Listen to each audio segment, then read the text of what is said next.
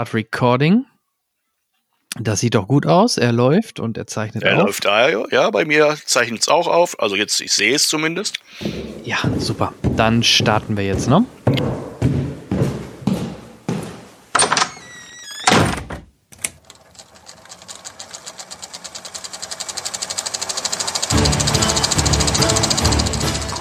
Watson, wenn man alle logischen Lösungen eines Problems eliminiert, ist die unlogische, obwohl unmöglich, unweigerlich eine neue Folge Siedecast.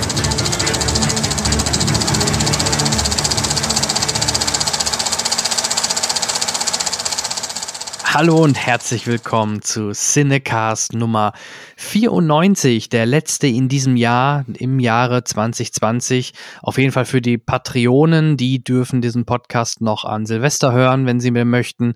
Ich glaube, für alle anderen sollte es jetzt gerade Neujahr sein und ja, ist eigentlich, glaube ich, ein ganz guter Moment, das Jahr mal Revue passieren zu lassen, ähm, mal zu schauen, was gab es denn 2020? Also ich glaube, wenn man die Kinocharts sich anschaut, sind die eh recht mau, aber wir sprechen generell mal über das ganze Jahr und wenn ich sage wir, bin ich natürlich nicht alleine heute am bei uns Aufzeichnungsdatum 29. Dezember, sondern vermutlich auch mit ganz und vollem Bauch äh, durch die Weihnachtstage gut durchgekommen, hoffe ich jedenfalls. Hallo Peter.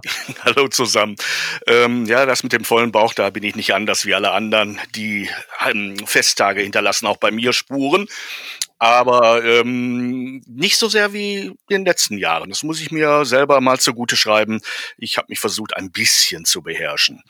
Waren ja auch ne, die ganzen Feierlichkeiten etwas kleiner und etwas äh, intimer als sonst. Trotzdem war es schön. Gut, wir sind jetzt sozusagen am Anfang des eines neuen Jahres, blicken zurück und wie genau. du schon, sagtest, ähm, ähm, oder wie wir Filmkritiker sagen, äh, das Jahr, in dem ich so wenig Filme gesehen habe wie, glaube ich, nie zuvor. Ähm, es ist schade, aber ähm, nicht ganz ohne Hoffnung, denn ähm, ich glaube, das Schicksal aller Filmfreunde läuft, verläuft ja parallel zu den Erwartungen, die wir mit dieser Pandemie haben. Und ähm, wir hatten im Sommer ein, eine kurze Zeit, in der die Kinos und auch die Pressevorführungen stattgefunden haben und haben die Hoffnung im Herzen, dass das dann hoffentlich bald mal schauen, wie lange es dauern wird, äh, wieder relativ normal läuft. Zumindest haben Verleiher schon wieder Termine bekannt gegeben, die im Frühjahr liegen. Entweder sind die super optimistisch oder die wissen was, was wir nicht wissen. Naja, die sind ja meistens wirklich optimistisch. Das hat man ja ganze Jahr immer wieder gesehen, dass die manchmal wirklich nur mal meinten, na, wir schieben nur mal ein, zwei Monate, bis dann irgendwann doch mal der Groschen gefallen ist und die gesagt haben, okay, dieses Jahr wohl dann doch nicht mehr. Ich glaube, im Sommer war ja Tenet äh, einer der großen Hoffnungsträger. Aber der, auch der ja, hat ja leider nicht die Zahlen eingespielt, weil mit Sicherheit unterschiedliche Gründe. Das vielleicht war auch der Film recht speziell oder spezieller als vielleicht ein Bond. Und natürlich die Leute sind trotzdem vorsichtiger und überlegen sich zweimal, auch wenn das noch so sicher ist und wenn da noch die besten Lüftungen drin sind, ob sie sich in ein Kino setzen mit anderen Menschen oder eben nicht. Und ich glaube, das wird auch 2021 auch, selbst wenn dann erstmal wieder ein bisschen Lockerung in Sicht sein sollte, plus Impfung, wird das trotzdem ein Punkt sein, wo sich viele überlegen werden, ähm, wie häufig und in welche, ja, ob sie ins Kino gehen. Na, das könnte generell noch ein Problem werden für die Branche. Könnte. Ja, es wird sich von heute auf morgen nicht ändern, auch in anderen Branchen. Ich bin ja auch, ähm, ich sag mal, mit den Brettern, die bekanntermaßen die Welt bedeuten, ein wenig verhaftet und auch da erleben wir das gleiche Schicksal und es wird sich nicht von einem auf den anderen Tag ändern. Das wissen wir jetzt schon. Es wird in Restaurants auch nicht anders gehen. Es wird irgendwann mal sich, so hoffe ich, etwas wie Normalität oder eine Veränderung einschleichen. Das, was wir vor dieser Pandemie als Normalität empfunden haben, glaube ich, werden wir so lange Zeit nicht mehr erleben. Es wird sich schleichend verbessern und irgendwann wird man sagen, ach, es, es ist schon einiges besser geworden, aber es wird nicht diesen, diesen Tag geben, wo alles klick anders sein wird. Ja, und wo sich Kinos mittlerweile auch dran gewöhnen müssen, ist, dass die großen Studios dann eher zweigleisig fahren und viele Inhalte in ihr Streaming-Angebot reinbringen. Also Disney hat ja zuletzt große Ankündigungen gemacht, was es alles an Serien von, von Star Wars geben wird, aber auch ähm, genauso das gleiche Pendant quasi auch bei Marvel. Und man merkt halt, dass der Trend dahin geht, dass viele Sachen, die sonst als Filme wahrscheinlich gekommen wären, tendenziell eher als, als Serie dann bei Disney Plus kommen, mit vielleicht auch einem etwas kleineren Budget, aber trotzdem, man sieht es ja bei Mandalorian, dass man nicht das äh, Kinobudget schlechthin braucht, um eine, um eine tolle Staffel mit toller Optik ähm, rauszuknallen. Und auch für Luke Skywalker mit, mit, mit, ähm, ja, mit digitalem Gesicht verjüngt, ähm, kriegt man da mittlerweile rein. Ja, ich, äh, ich denke jetzt mal, jetzt könnte man sagen, oh, du hast gespoilert, aber ich gehe jetzt mal davon aus, wer Mandalorian gucken will und wollte, der wird das jetzt gesehen haben oder ja, wer im Internet unterwegs ist, kommt an diesen Spoiler sowieso nicht dran vorbei. Nee. Ähm, auch das Warner Studio hat angekündigt, äh, als ähm, Firmenpolitik äh, für die Zukunft ähm, parallel zu veröffentlichen. Die großen Starts mehr oder weniger zeitgleich zu streamen oder Streaming-Diensten zum Streaming anzubieten. Und äh, ich glaube, das wird die nächste Zeit das alles noch bestimmen. Ob das rückgängig machbar ist, das weiß ich noch nicht. Ob wir uns da auf etwas einstellen müssen, was irgendwann mal der Normalzustand sein wird wäre jetzt Raterei, aber ich könnte es mir vorstellen, dass man sich vielleicht daran gewöhnt, ähm, ein Teil des Publikums, das man fürs Kino mehr oder weniger auch vorher schon nicht mehr hatte, ähm, so einzubinden und so eine Art Zweigleisigkeit aufzubauen. Ähm, ich meine, ich als Filmfan verteidige das Kino, wo es nur irgendwie geht, weil es für mich von den Umständen her einfach der größere Genuss ist, konzentrierter, nur aufs, aufs Sehen und Hören äh, beschränkt in einem großen Raum zu sitzen, nicht alleine zu sein, einen überwältigenden Sound und große Bilder zu sehen. Ähm, so gut kann keine Anlage zu Hause sein, weil es eben nicht nur das Technische ist, was den Kinobesuch zu was Besonderem macht. Ja, gebe ich dir recht. Wobei Warner, da hast du ein gutes Stichwort gegeben. Denn Warner hat ja auch jetzt vor ein paar Wochen angekündigt, alle Inhalte von 2020, was du gerade sagtest, parallel auf HBO Max äh, zu releasen quasi. Und in den Ländern, wo es kein HBO Max gibt, da gibt's dann halt nur in Anführungsstrichen einen Kinostart äh, wo wir Deutschen ja in dem Moment extrem äh, jetzt gerade drunter leiden mit äh, Wonder Woman, der jetzt in ähm, Amerika auf HBO Max released worden ist mm, und in Deutschland ja der Kinotermin für Dezember ja nicht gehalten werden konnte und der jetzt erstmal auf unbestimmte Zeit nach hinten verschoben worden ist, bis irgendwann mal die Kinos wieder aufmachen. Nur ich glaube, das ist ein Eigentor. Ähm, ich verstehe nicht, warum ein HBO oder ein Warner sich nicht mit äh, ihrem Partner wie Sky, weil die haben ja Sky Atlantic, wo die HBO-Inhalte laufen, als Partner in Deutschland. Und wahrscheinlich ist das auch ein Grund, warum die nicht mal eben HBO Max nach Deutschland bringen können, weil sie wahrscheinlich auch Verträge mit Sky haben, mit Exklusivrechten und die das nicht mal eben über Bord werfen können. Aber wenn das so ist, dann hätten sie sich mit Sky einigen können, dass man auch da über Sky zum Beispiel Wonder Woman jetzt zeitnah released, auch für den deutschen Markt. Und ja, was wird jetzt passieren oder was passiert schon? Ähm, alle, die den Film sehen wollen, ja, die haben ihre Wege, ähm, egal ob über VPN und dann über HBO Max direkt. Das ist in Anführungsstrichen noch der Graubereich, so habe ich ihn zum Beispiel geschaut. Oder natürlich, du kannst es auch ganz illegal jetzt mittlerweile natürlich als 4K-RIP im, im Internet runterladen mit deutschen Untertiteln. Also alles denkbar. Ne? Der einzige Haken ist, ja, es gibt da aktuell keine deutsche Sprache, aber ja, für Fans, die den Film sehen wollen, ist das äh, gerade für jüngere Leute kein Hindernis. Und das wiederum wird sich dann negativ wieder für die Kinoauswertung vermutlich auswirken, weil ich glaube, dass viele, die den dann jetzt, auch wenn sie in Englisch gesehen haben, nicht nochmal dafür ins Kino rennen, um den dann nochmal in Deutsch zu sehen. Ähm, erwarte ich jetzt ehrlich gesagt auch nicht, obwohl ich noch ein bisschen Hoffnung habe, dass er released wird als Kinotitel. Ähm, bei der Gelegenheit fällt mir ein, ich weiß nicht, wo ich es aufgeschnappt habe. Warner hat zumindest angekündigt, Teil 3 definitiv als Kinoproduktion anzulegen. Aber ich meine, das kann man leicht machen, wenn man dann ein Produkt hat, das sich dann auch streamen lässt. Also das ist ein Versprechen, das eigentlich keins ist. Gut, Teil 2 war jetzt ja auch als Kinoprodukt entwickelt, also es ist ja ein Kinofilm. Ähm, und ja, er, ist in, er wird in Deutschland released, also da kannst du eigentlich von ausgehen, halt, aber erst wenn überhaupt Kinos mal wieder aufmachen. Und da sind wir ja auch mal realistisch. Das ist vielleicht im Februar, spätestens vielleicht dann doch irgendwann auch im März denkbar. Und wenn das dann soweit ist, Februar, März, nehmen wir mal als Beispiel, ähm, dann läuft der, lief der Film schon drei Monate in den Staaten. Und wie gesagt, alle, die den sehen wollten, die werden den bis dahin gesehen haben. Ähm, das, wir sind nicht mehr, da sind wir nachher bei unserem Jahr 1994, wir sind nicht mehr in den 90er Jahren, wo du ein halbes Jahr äh, Zeitdifferenz manchmal zwischen US-Stadt und deutschen Stadt hast. Das geht heutzutage nicht mehr. Hat ja seine Gründe, warum der weltweit released wird gleichzeitig. Und das halte ich, wie gesagt, nochmal meine These vom Anfang.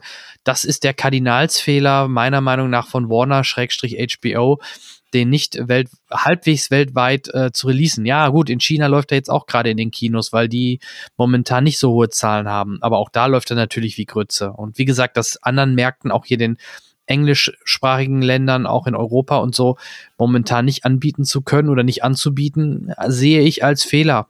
Ja. Ja, wir haben einen globalen Markt eben und wir haben das Internet und das macht diese ja. ganzen Maßnahmen ja, führt die eigentlich ad absurdum. Wobei ich mich ich halte mich zurück, auch wenn es mir unter den Nägeln brennt und ich einige Titel sehen möchte und am liebsten heute schon los suchen möchte, ob ich sie irgendwo erwische. Ich bin leider noch verbrannt aus den Zeiten, in denen die, ähm, ich sag mal nicht ganz legalen Kopien, die man im Internet gefunden hat, so mies waren, dass man es eher bereut hat, sie gesehen ja. zu haben. Das ist heute nicht mehr so, das ist mir schon klar. Aber ähm, naja, in der Zeit habe ich, hab ich mir wirklich angewöhnt zu sagen, ich verzichte lieber auf einen schlechten Genuss, ähm, bevor ich sage, ja, toll, ich habe ihn gesehen, aber ohne Eindrücke sozusagen, ungewürzt. Mhm. Bin ich bei dir. So würde ich heutzutage auch niemals einen Film mehr, wie ich es als Kind vielleicht, gerade wenn wir in den 90ern sind, bei Episode 1, ne? Ein ja. neuer Star Wars nach so vielen Jahren. Und dann läuft er ein halbes Jahr vorher in Amerika. Natürlich gab es da dann schon auf CD die ersten auf dem Schulhof oder, oder bei mir war es, glaube ich, dann in der Ausbildung gab es die ersten Leute, die dann mit, mit dem Film halt um die Ecke kamen. In Englisch, abgefilmt mit Kamera, ja.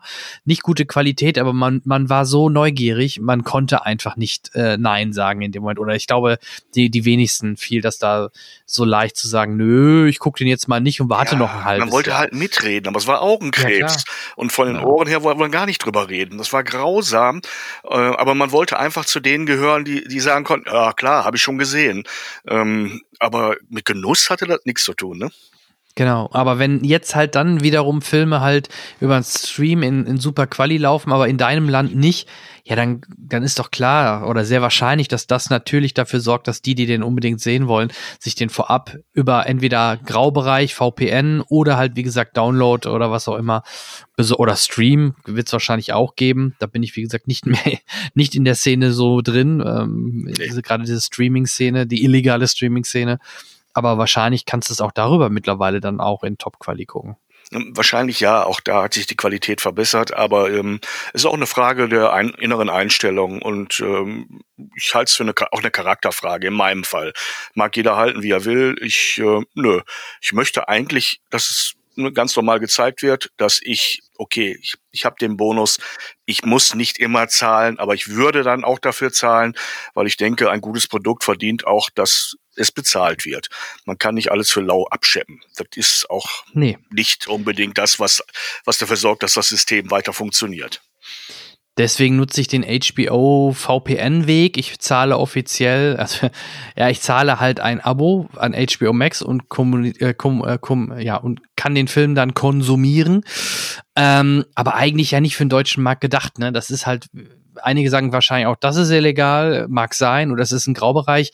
Aber mir geht's genauso. Ich würde es dann nicht übers Herz bringen, ähm, da gar nichts zu für bezahlen. Solange jetzt Warner dann dadurch natürlich Geld ähm, von mir bekommt, habe ich da eigentlich ein recht entspanntes Gewissen, muss ich ehrlich sein. Und wenn man dann noch ein Schrittchen weiter geht, ähm, die Filme, die in Deutschland gezeigt werden, werden in deutschen Kinos gezeigt. Und die müssen ja auch leben. Und ich wünsche mir, dass wir genügend Kinos demnächst noch haben, weil das sind ja Unternehmen, die sind ja nicht alle in der Kette. Und auch selbst ja. die Ketten wanken ja. Da gibt's ja schon mehr als nur Gerüchte, dass einige entweder eingehen oder verkauft werden. Und wie viele in ein paar Monaten noch existieren, weiß man nicht. Also man unterstützt natürlich auch die Abspielstätten und äh, die sind notwendig, um in den vollen Genuss eines Kinofilms zu kommen.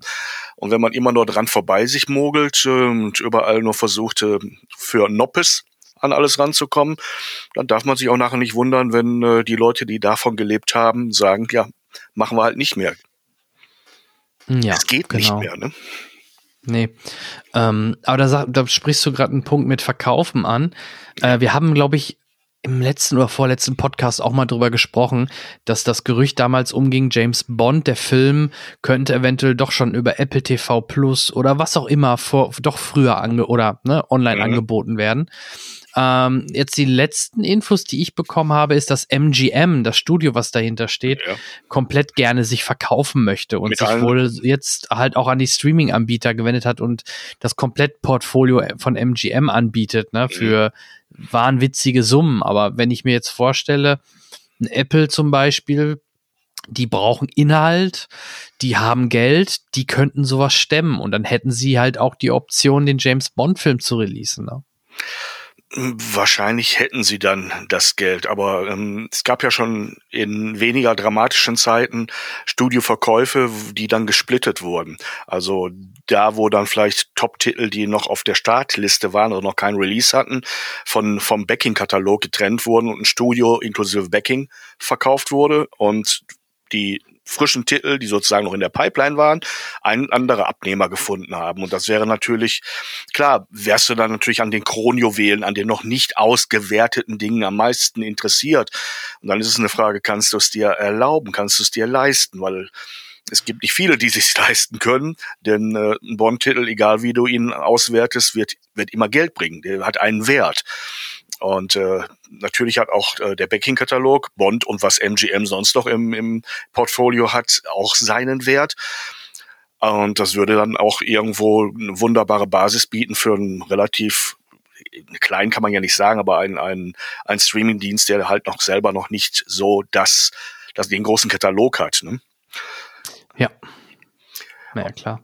Aber ja, warten wir es mal ab. Ich glaube, in der Liga spielen wir eh nicht mit, sind, sondern sind nur Zaungäste und Beobachter und lass uns mal überraschen, wer da welche Karten spielt und vor allem, wie viel auf dem Tisch nachher liegt, wenn, wenn das Blatt aufgedeckt wird. Ich glaube, das sind Summen, ähm, da reicht unser Taschenrechner nicht, zu wenig Stellen, ne? Ja, da sagst du was, ja, absolut. Ähm, ja, also das vielleicht mal so ein bisschen die aktuelle Lage. Ähm, lustigerweise, ich war noch letzte oder vorletzte Woche im, in meinem ehemaligen Kino in Lippstadt. Ähm, meine Frau hatte da beim Gewinnspiegel äh, Ben Jerry Eis gewonnen. Mhm. Ja, die müssen natürlich auch ihre Sachen loswerden. Und da ja. bot sich das wahrscheinlich an, das jetzt einfach über ein, über ein Advents-Gewinnspiel äh, halt quasi zu verlosen. Und ja, war schon spooky, ne? Ein ehemaliger Kollege äh, hat, hat uns dann mal eben reingelassen und dann bin ich mit ihm auch nochmal durch meine alten heiligen Hallen dort durch das Foyer gelaufen. Alles dunkel, alles still. Ähm, kann ich mich nicht dran erinnern. Also in den, in den 17 Jahren, wo ich im Kino gearbeitet habe, war jeden Tag. Es gab ja keinen Zuentag, egal ob Feiertag, was auch immer. Jeden Tag war da Betrieb und äh, jetzt da das wie ausgestorben zu erleben, ist schon ein komisches Gefühl. Ja, ein leeres Kino ist ein, ist ein merkwürdiger Ort. Ne? Also ja, total, etwas, wo ja. das Leben rund um die Uhr, im Hellen wie im Dunkeln, an Feiertagen, Wochenenden, es gibt keinen Urlaub ähm, und plötzlich ist das ein leerer, kalter, dunkler, unbelebter Raum. Vielleicht sollte man eine Horrorserie daraus machen. Ja, könnte man machen. Ist das jetzt eine geschickte Überleitung von deiner Seite aus Richtung ein Film oder Serie, die du geguckt hast? Oder? Nein, eigentlich nicht. Ich, mein, mein Hirn spinnt manchmal so ein bisschen in Richtung Idee für Filme. Ich befürchte, es sind keine wirklich eigenen Ideen, weil so schlau bin mhm. ich ja mhm. dann auch nicht. Es sind meistens irgendwelche Erinnerungen, weil es gibt ja Filme, die im Filmbereich spielen, Horrorfilme, alte Horrorfilme, ähm, die sich mit dem Thema so ein bisschen beschäftigen oder was nicht so gar nicht so lange her ist, die, die Scream-Reihe, Reihe, da gab's ja auch äh, Bezüge zu, ne, was ist denn dein Lieblings äh, ne, Horrorfilm? Ja, klar. Und solche ja. Dinge. Ähm, Nee, ich, ich überlege wirklich gerade krampfhaft, äh, ich versuche gerade drauf zu kommen, was ich noch wirklich auf Leinwand gesehen habe. Vor allem seit unserem oh. letzten Cast ist da nicht viel dazugekommen. Äh, was nicht jetzt viel, nicht viel suggeriert für mich, aber dass da was ist. Hatten wir schon über Falling gesprochen? Den Film von Vigo Mortensen? Ich glaube ja, ne? Weil der auch immer noch in der Pipeline ist und geschoben wird, ne? Ja, haben wir aber, glaube ich. Aber gesprochen. da haben wir drüber ähm, gesprochen. Was, ja. was ist überhaupt noch offen? Was steht wirklich noch auf den, auf den Startlisten? Weil äh, viel ist da nicht zugekommen. Also ich sag mal so, eigentlich momentan steht gar nichts auf den Startlisten, oder? Nee. Würde ich jetzt Und vorsichtig ich glaube, alles, was ich behaupten. bis damals gesehen habe, hab, darüber haben wir gesprochen. Mhm. Und ähm, ja, und da ist halt nichts, wir haben eigentlich nicht viel ausgelassen, muss man fairerweise sagen. Ich warte sehnsüchtig auf die nächsten Einladungen, aber ich weiß, dass ich da noch ein bisschen drauf warten muss. Die werden nicht dieses Jahr mehr kommen. Also die Aufzeichnung, wie gesagt, 29.12. Und äh, vielleicht Anfang Januar könnte es sein, dass mal die ein oder andere Einladung kommt, aber auch mit Vorlauf. Aber was könnte das dann sein? Ich bin mir da ehrlich gesagt noch nicht sicher, ob oder was, was uns angeboten wird. Ähm, immer noch im Rohr, aber auch es gab noch keine Aufführung, ist A Quiet Place 2. Da würde ich mich sehr drauf drüber freuen. Mhm. Ähm, es war ja eigentlich ein Überraschungshit für mich, weil der wirklich so mit kleiner Nadel gestrickt war und trotzdem so effektiv. Der erste Teil, ähm, also wirklich auch cineastische Qualitäten hatte, dass ich mir vorstellen kann, dass äh, Emily Blunt und ihr Männer, der das Ding ja, glaube ich, auch inszeniert hat, auch beim zweiten Teil ähm, gleich gute Qualität abliefern. Ist übrigens angekündigt, angekündigt mit Start Ende April. Aber das ist bei diesen Startterminen, du hattest es auch schon angedeutet, so ähnlich wie im Urlaub mit den, mit den Badetüchern. Man reserviert sich, ne? man organisiert sich. Das heißt aber nicht wirklich, dass man nachher auf der Liege liegt, so ungefähr, sondern man sieht zu, dass man in dem, in dem, der Startliste, die ja allen Verleihern zugänglich ist, die sich ja an anderen Filmstarts auch, auch orientieren, sich ein Plätzchen sucht, wo man mit seinem seinem Anspruch äh, oder äh, seiner Publikumsvorstellung möglichst unique ist. Also kein Blockbuster geht auf einen Termin, wo schon ein Blockbuster ist. Und das gilt auch für andere spezifischere Genrefilme. Und deshalb geben die jetzt Termine raus, ähm, selbst wenn man sich noch nicht sicher sein kann, ob äh, wie bei äh, 100% Wolf, einem Animationsfilm, der für Anfang Februar terminiert ist, ob da schon wieder ein Kino auf hat. Mhm.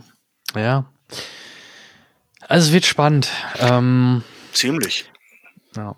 Wollen wir vielleicht mal überlegen, also du sagtest gerade Kino, Leinwand, war wohl nicht viel dabei seit letzten Mal. Ich glaube auch, dass da die Kinos äh, beim letzten Mal, wie wir gesprochen haben, entweder hatten die gerade schon, ne, die, vielleicht hatten sie noch nicht ganz zu, aber äh, war wahrscheinlich kurz Die davor. Pressevorführungen waren gerade, wurden gerade alle abgesagt wieder. Genau, genau. es gab schon genau. eine Liste von neuen Vorführterminen für, für uns Filmjournalisten, aber die sind alle gestrichen worden. Also ich kann über nichts reden, ähm, ähm, ohne Starttermin, ähm, weil ich die Filme auch nicht gesehen habe. Sonst hätte ich sie ja vielleicht schon gesehen, wüsste vielleicht nicht, wann sie kommen, aber könnte ja schon mal so ein bisschen über Inhalt und Ausführung was äh, sagen. Aber leider, leider, m -m. falls mir doch irgendwas durchgegangen ist und es fällt mir gleich ein, äh, werde ich ähm, äh, akustisch meinen Finger heben und sofort intervenieren und sagen, ha, jetzt fällt mir noch einer ein, obwohl ich es Mhm. nicht glaube. Ich glaube, nee, da war nichts mehr offen.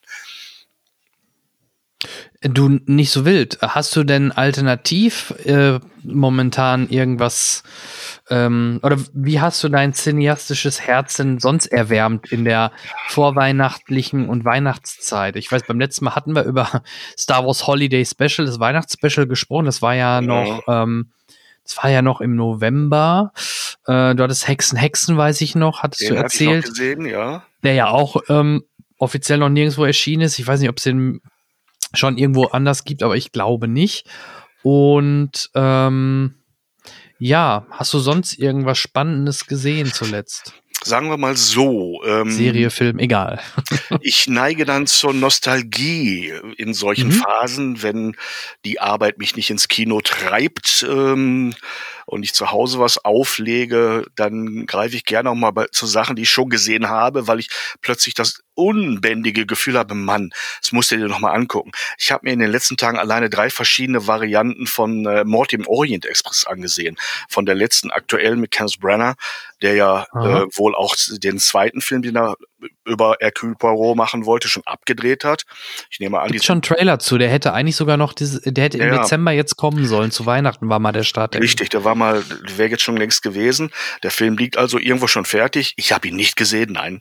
Ähm, und dann natürlich die alte klassische mit Orbel Finney in der Titelrolle und in der Hauptrolle. Und dann gibt's noch eine, die ich bis dato nicht kannte, die ich irgendwo gefunden habe in meinen Archivschätzen. Äh, so eine halbdeutsche Produktion, die in so einer Art äh, Gegenwart spielt, wobei die Gegenwart äh, in dem Fall irgendwo in den Mitte der 70er Jahre war. Äh, hatte also inzwischen unfreiwillig äh, naja, oder durch Alterung einen, einen, ne, einen nostalgischen mhm. Touch. Äh, nicht so wirklich besonders, aber es war so, ein, so eine Neugierde von mir, die Dinger mal miteinander zu vergleichen. Und ähm, dann habe ich eben immer so Phasen, wo dann so bestimmte Dinge mich einfach anspringen und wo ich dann denke, hey, das musst du dir aber wirklich nochmal reinziehen.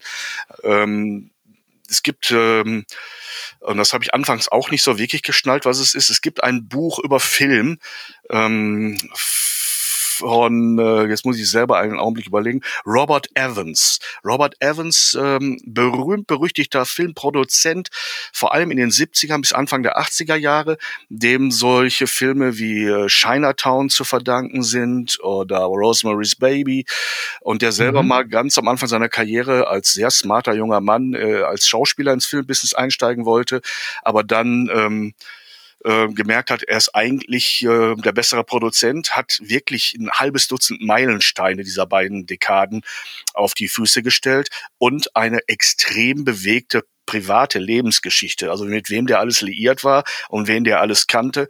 Es gibt ein Buch, von ihm, äh, das auf Deutsch heißt, abgerechnet wird zum Schluss. Der Originaltitel ist The Kid Stays in the Picture. Ähm, das erklärt sich aus anderen Zusammenhängen, die im Buch auch erklärt werden. Und das ist für mich eines der lesenswertesten Bücher über Hollywood, weil es einen unglaublichen Spaß macht. Und wer sich so ein bisschen auch mit Filmen aus, aus, aus dem, ich sag mal, letzten Jahrhundert, 70er, 80er, 90er Jahre ähm, beschäftigt äh, und den Stars, die es da gab und den großen Regisseuren, die halt teilweise heute alle noch aktiv sind, ähm, der wird, äh, wird nicht aufhören äh, zu lesen. Und das Ganze ist ähm, in so einer Art Doku auch mal verfilmt worden, die bei mir über Jahre hier auf so einem Stapel lag und ich mir immer gesagt habe, wie kann man ein Sachbuch, was es ja dann letztendlich irgendwie ist, verfilmen? Ähm, ja, es hat geklappt. Man hat daraus eine, eine Dokumentation gemacht, äh, die jetzt nicht wortwörtlich wie ein, wie ein Roman um, umgesetzt werden konnte, aber trotzdem ähm, die Essenz rüberbringt. Aber sie kann wirklich nicht mit dem Buch mithalten, weil das auch so ein 500 Seiten Schinken ist. Ähm, und ich bin wahrlich nicht der Mensch, der wild auf dicke Bücher ist. muss ich leider mal gestehen. Die überfordern mich einfach von der Zeit, die man dafür braucht, sie zu lesen. Ich bin nicht so ein wahnsinnig schneller Leser. Ähm, mhm. Aber dieses Ding habe ich, hab ich weggesogen wie ich sonst vielleicht einen Comic gelesen hätte oder, oder so ein 100-Seiten-Buch.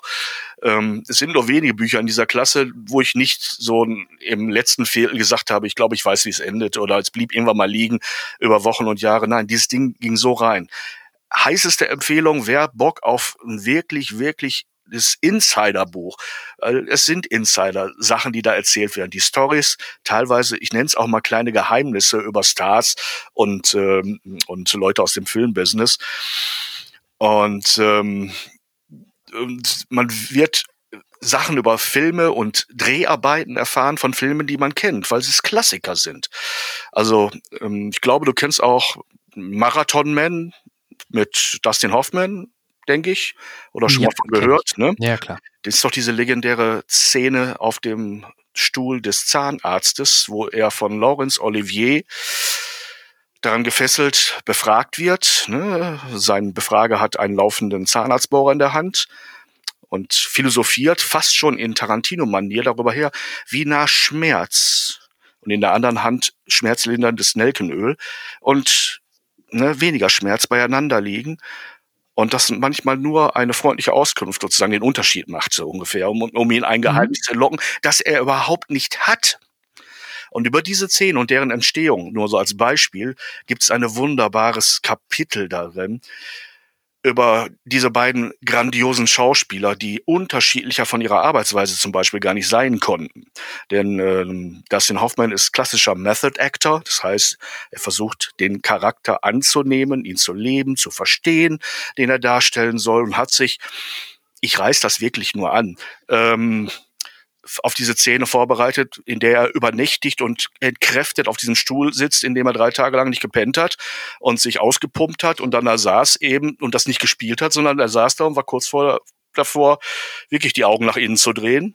Äh, und Laurence Olivier als großartiger Theaterdarsteller, der das Spielen als äh, Handwerk begriffen hat, dass man Emotionen mit bestimmten körperlichen Ausdrücken, mimischen Ausdrücken, mit der Stimmarbeit und allem, was dazugehört, handwerklich erarbeitet. Und dann treffen diese beiden Giganten ihrer Art aufeinander und ich fasse das wirklich nur mal als Beispiel für diese eine Szene zusammen. Und äh, Herr Hoffmann sitzt da und ist, ist kaum ansprechbar. So schlapp hängt er in diesem Stuhl, weil er sich wirklich intensivst Method Acting mäßig darauf vorbereitet hat. Und kriegt's kaum hin, kann kaum noch sprechen, weil er so am Ende ist. Und Lawrence Olivier steht neben ihm, wird ein bisschen unruhig. Und so leicht schnippig fragt er ihn, Dustin, ich übersetze das jetzt mal, so gut ich mich an diese Szene jetzt erinnere, aber inhaltlich klappt es noch ganz gut. Dustin, könntest du dir vorstellen, das einfach nur zu spielen? Hm. Und dann, und dann damit entzündet sich natürlich ein, sagen wir mal, ein kleiner Religionskrieg, weil die beiden natürlich ihre, ihre Art zu spielen verteidigen und wunderbar schnippisch und es geht richtig rund und zur Sache und Szenen ohne Ende aus Filmen, die ich liebe, die ich wirklich vergöttere und über Leute, die ich für ganz große Leute ihres Fachs halte, vor wie auch hinter der Kamera. Ähm, aber ich glaube, ich schweife gerade ab. Aber was ich eben mache, ich, ich stürze mich dann auf Filme, die hier schon eine Weile liegen, Filme, die ich gerne einfach mal wiedersehen möchte oder an die ich eine schlechte Erinnerung habe. Und ähm, ja, und damit verbringe ich meine Zeit. Ich kann so gar nicht so mit so richtig neuen Titeln hier aufwarten, weil viel Neues ist bei mir gar nicht aufgetaucht. auch die Streaming-Dienste habe ich mal links liegen lassen, die wenigen, zu denen ich Zugriff, auf die ich Zugriff habe. Auf welche hast du denn Zugriffe? Das, äh, ich glaube, habe ich dich noch nie gefragt. Äh, also außer den öffentlichen. Ich bin ein großer Verfechter der Mediatheken. Das will ich an der Stelle einfach mal sagen. Das sind super Sachen. Im Augenblick läuft mal wieder die erste Staffel von Das Boot, weil die zweite ja jetzt ne, im ZDF ausgestrahlt wird, kann man da noch mal sich reinlesen, rein äh, reingucken, äh, weil die war toll die erste Staffel. Die zweite scheint auch genauso gut zu werden. Ähm, ansonsten ähm, habe ich Zugriff auf Netflix und mhm. äh, auf Amazon, was ich äh, relativ selten nutze, muss ich allerdings gestehen. Es ist kein, kein qualitatives Urteil, sondern ich bin da, ich weiß nicht warum, etwas träger. Mag auch meinem Alter geschuldet sein. Nur wenn du von ich will jetzt nicht auf den Senf hauen, wirklich nicht, aber ein paar tausend Filmen umgeben bist, die auf Spindeln und in mehreren Regalen an gegenüberliegenden Wänden dich angrinsen, dann kann es sein, dass ich so wie gerade eben als wir begonnen haben, noch fünf Minuten vorher auf dem Sofa saß und habe mir einfach auf ZDF Neo noch mal eine alte Folge Schwarzwaldklinik angesehen, weil ich die eben bei der Originalausstrahlung nie gesehen habe. Und ich amüsiere mich köstlich über, über diese Ursoap und habe da einfach auch für eine gewisse Weile meinen Spaß dran und weiß inzwischen, warum die Leute das geliebt haben und schaue mir das mit so einer Mischung aus Gänsehaut, und äh, leichten Würgegeräuschen meinerseits an, weil es ist teilweise ganz, ganz rudimentär zusammengeklöppelt, aber es funktioniert. Und ja, so, so vertrödel ich dann schon mal meine Tage. Ne? Oder ich mhm. lege mir einen Film auf, weil ich dann dazu den, den Weihnachtsspeck irgendwie auf dem Ergometer abarbeiten will. Aber dabei gucke ich mir dann eben auch irgendwas an, was möglichst für mich dann leichte Unterhaltung ist. Das kann alles Mögliche sein. Ne?